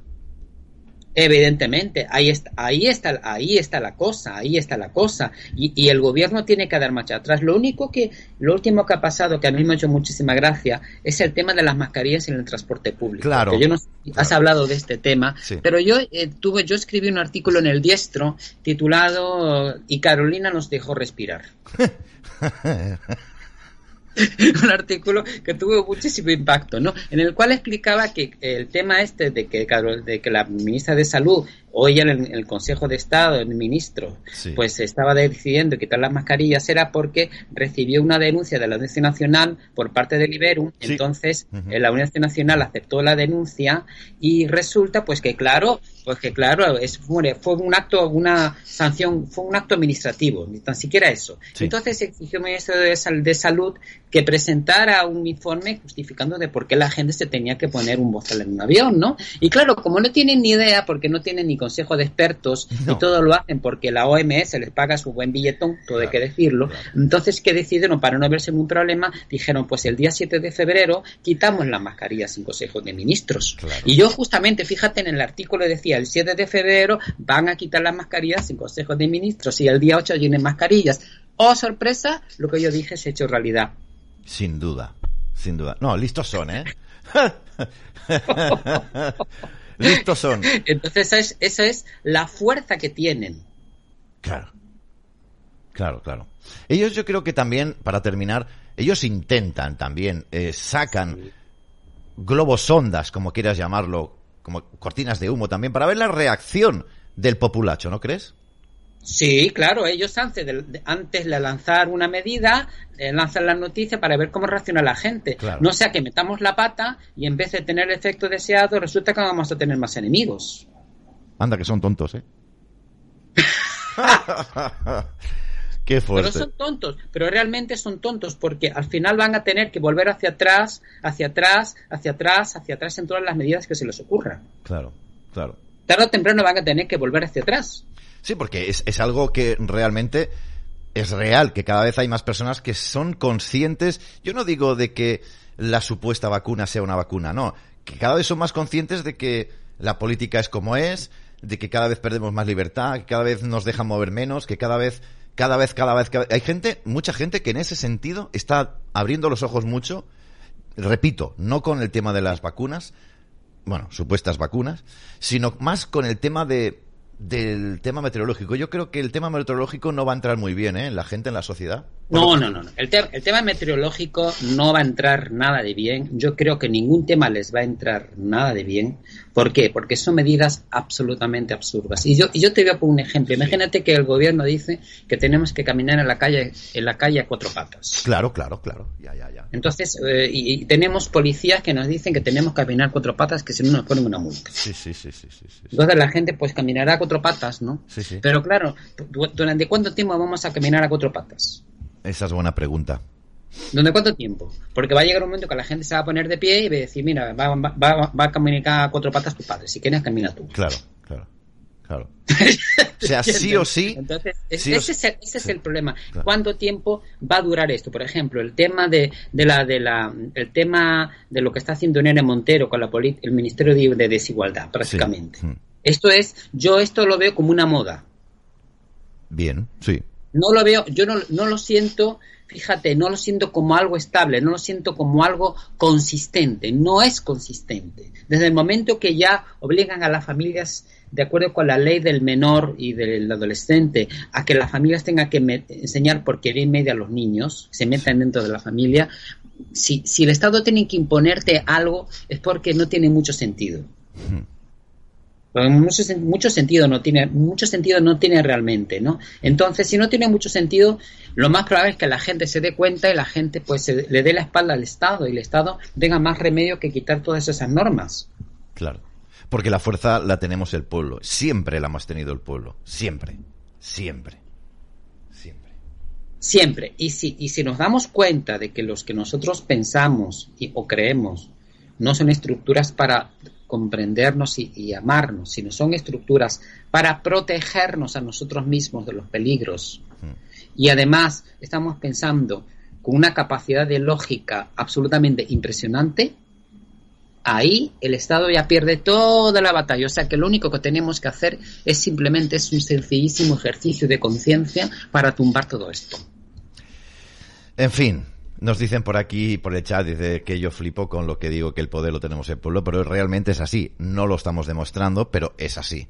Pasa que cuando no nos convencemos de algo, mmm, no va a salir adelante. Primero uno tiene que estar con, convencido, tiene que sí. creérselo, trabajarlo dentro y de dentro hacia afuera. No al revés, es diferente. Sí, y, y, es una y es una herramienta y es una herramienta muy necesaria porque porque yo veo muchas personas que se manifiestan aquí, por ejemplo, donde yo vivo en Perú, se manifiestan contra la presidenta, contra el Congreso, y todo, mm. todos los días hay manifestaciones. Claro. Pero yo lo que veo es que la gente no se no se revela contra el sistema. Claro, y como ya. no se rebelan contra el sistema, esas manifestaciones se quedan a manifestaciones nada más, no sirven para nada. Porque lo importante es que tenemos que trabajar es esto. Si no trabajamos esto, no perdemos el tiempo. Claro, claro, es el gran debate, ¿no? Manifestaciones bien, sí, perfecto, pero que no creamos que con ellas, y menos con la poca afluencia que tienen, podamos hacer algo. Pero bueno, esto sería otro tema que si quieres hablamos otro día. Eh... Claro, este tema, de esto tenemos que hablar otro día. Claro, claro, porque creemos, creemos muchas cosas. Ese es el tema, Ángel. Creemos muchas cosas y quizás como resistencia tampoco estamos tocando, digo yo, eh, no lo sé, la tecla correcta. Bueno, como resistencia estamos tocando, estamos tocando diversas teclas, pero yo pienso que la tecla que estamos tocando hoy es importantísima. Sí, sí, sí, sí. sí, sí. Es sumamente, yo pienso que es la tecla más importante. Si conseguimos todos tocar esa tecla, tocamos todas las teclas. Estoy de acuerdo, totalmente de acuerdo. Ángel, eh, lo dejamos aquí porque tengo que dar una noticia eh, para gracias. terminar. No, no, gracias a ti. ¿Qué coño gracias a mí? Gracias a ti por estar con nosotros. Mantengo la imagen si quieres aprovechar los últimos instantes para dar algún mensaje, pero la semana sí. que viene más, ¿eh? Perfecto. Muy bien, Julio, un gusto, un abrazo. Un abrazo muy fuerte y te lo pasas bien con nosotros, hijo. La verdad es que sí, me gusta informar a la gente, de, a la sociedad española de ciertas cositas que vamos descubriendo. Bueno, Y yo encantadísimo de que estés con nosotros. De verdad de corazón, te lo digo. Gracias. Cuídate mucho y feliz semana, lo que resta de ella, ¿vale? Feliz semana, Julio. Gracias, Rey. En fin. eh, nos vamos a ir prácticamente. Y bueno, Ángel lo ha dejado muy claro. Eh, como, es, como, como ciudadanía, como pueblo, estamos tocando muchas teclas. Y es que es cierto. Mm, se nos ha girado mucha faena, como se dice vulgarmente en la calle, ¿verdad? Tenemos que si esto, que si lo otro, que si las leyes, que si no sé qué, no sé cuántos, y también olvidamos muchas otras cosas. Es normal, es muchísima información, ya no solamente la que vierte o vomita en los medios de, de comunicación, eh, para mí alternativos, que son los convencionales, sino eh, mucha información que también vomitamos, eh, ofrecemos muchos medios como este, ¿no? Entonces yo entiendo que ustedes también estén pellizcando cristales, como he dicho antes. Es normal, es normal. Son muchas cosas, son muchos conceptos, son muchas cosas que tenemos que empezar a cambiar. Eh, desde el pequeño gesto, pero gran gesto de pagar en efectivo y no pagar con tarjetas, hasta otros grandes gestos que parecen o podrían ser menores, podríamos decir, y que no son tan menores. Repito y reitero, creo que Ángel está dando en muy buenas teclas. Eh, está en Canal 5, forma parte de la plantilla de Canal 5 porque es una persona muy inteligente, es una persona que ha demostrado su sabiduría con nosotros y eso, evidentemente, para muchos, eh, las conversaciones con Ángel quizás no resuenan porque, evidentemente, el nivel que tenemos todos en la resistencia, digo resistencia por como concepto, ¿no? No es el mismo usted está a lo mejor más despierto que yo, o conoce muchas más cosas que yo, y yo conozco muchas menos cosas, o al revés. Es decir, que el nivel de conocimiento, el nivel de... Vamos a utilizar despertar, la palabra despertar, no es el mismo. Y esto es un agravante también, esto es un problema, porque necesitamos también, lo más rápido posible, concienciarnos de todo lo que nos está pasando. Pero también es un problema, que hay personas que tienen una conciencia mucho más reciente de todo lo que está pasando o han despertado, abierto los ojos recientemente y no tienen la información que disponemos todos ustedes. Otros que ya vienen de muy lejos con la lección aprendida y ya nos decían, veis, esto es lo que iba a pasar y yo lo dije en mi programa de misterio. Y finalmente tenía razón el tío o la tía. Estamos todos en un, en un despertar, tenemos que ser conscientes, no desdeñar o despreciar una opinión o un concepto y lo hacemos cuando realmente no lo entendemos. Cuando no entendemos un concepto es cuando lo repudiamos. Va, esto son tonterías. Va, esto, esto son chorradas. Ahí se denota que no has entendido absolutamente nada. Ahí es el momento en el que insultas o el momento en el que dices o desprecias, como decía, va, esto son chorradas. Ahí te hemos pillado con el carrito de los helados. Ahí nos hemos dado cuenta que estás despierto o tienes los ojos abiertos, pero no tanto como, como pensabas tú. No sé si este análisis es correcto, pero sí que es cierto que es lo que siento y lo que veo en el día a día. Y por eso muchas diferencias, y por eso tú eres más y el otro tal. Eh, aparte, por no hablar de nuestro queridísimo amigo el ego. Por no hablar, que hoy no ha salido en la conversación, en nuestro amigo el ego. Pero es difícil, tenemos una carrera contrarreloj muy difícil en la humanidad y en los que nos sentimos eh, muy juntos entre nosotros y despiertos. Es muy difícil porque hay personas mucho más avanzadas, con conocimientos mucho más avanzados, repito, y personas con conocimientos mucho más eh, primarios. Pero ¿Quién ha dicho que esto no se pueda conseguir? Si es que si estamos aquí cada día y tenemos a personas como, por ejemplo, entre otras, a nuestro amigo Ángel Núñez, es precisamente por eso, porque nuestra labor es que podamos conocer, o podamos tener, mejor dicho, toda la información lo antes posible, para que lo antes posible podamos, de dentro para afuera, acabar con, con este sinsentido, entiéndanme lo que quiero decir. En fin, por cierto, muy importante en los tiempos en los que vivimos, también la humildad. Hablaremos de esto con Ángel, porque es que todos son conceptos que nos llevan al mismo punto, pero que tienen mucho que ver entre ellos. Oigo, que yo no soy psicólogo, lo que pasa es que yo he leído mucho sobre este particular, yo he vivido dos años en mi casa, lo he dicho muchas veces y no me avergüenzo de ello, dos años en mi casa encerrado por agorafobias. Y cuando explotas, cuando dices voy a salir, cuando reconoces que tienes un problema, es cuando empiezas a recuperarte. Y entiendes todo de otra manera. Y escuchar, leer y a veces callar es muy bueno, más de lo que nos pensamos. Así que que nadie empieza, eh, se sienta mucho más que otro diciendo esto son tonterías. Esto es muchísimo más importante de lo que nos queremos. Trabajo de dentro para afuera. Bueno, pues un beso Ángel, no sé si nos está escuchando, pero un beso Ángel y venga. Eh, vamos a irnos con una información que yo tenía por aquí. Eh, porque estamos hablando de, alertas, eh, damas y caballeros, alertas alimenticias. Eh, en nuestra, bueno, hemos estado chequeando un poquito la información sobre este particular y nos hemos dado cuenta de que, de que están, se están sucediendo algunas alertas en alimentación y el siguiente perjudicado, antes hablábamos del ganado, bueno, pues es el arroz. Ahí lo tienen. Alerta alimentaria en España eh, este es el arroz del súper que más analgésico tiene según la OCU. Después de analizar, leemos el subtitular, un total de 136 artículos basados en el arroz, la OCU ha advertido, advertido sobre la presencia de arsénico en los alimentos del súper. ¿Y qué nos cuenta este artículo? Bueno, lo publicaremos luego en el Telegram para que ustedes puedan tener o lo puedan leer tranquilamente. Están hablando de productos que se están echando aunque estén prohibidos en los alimentos. Y estamos hablando del arroz, pero podríamos transportarlo a muchos otros productos que nos llevamos diariamente a la boca.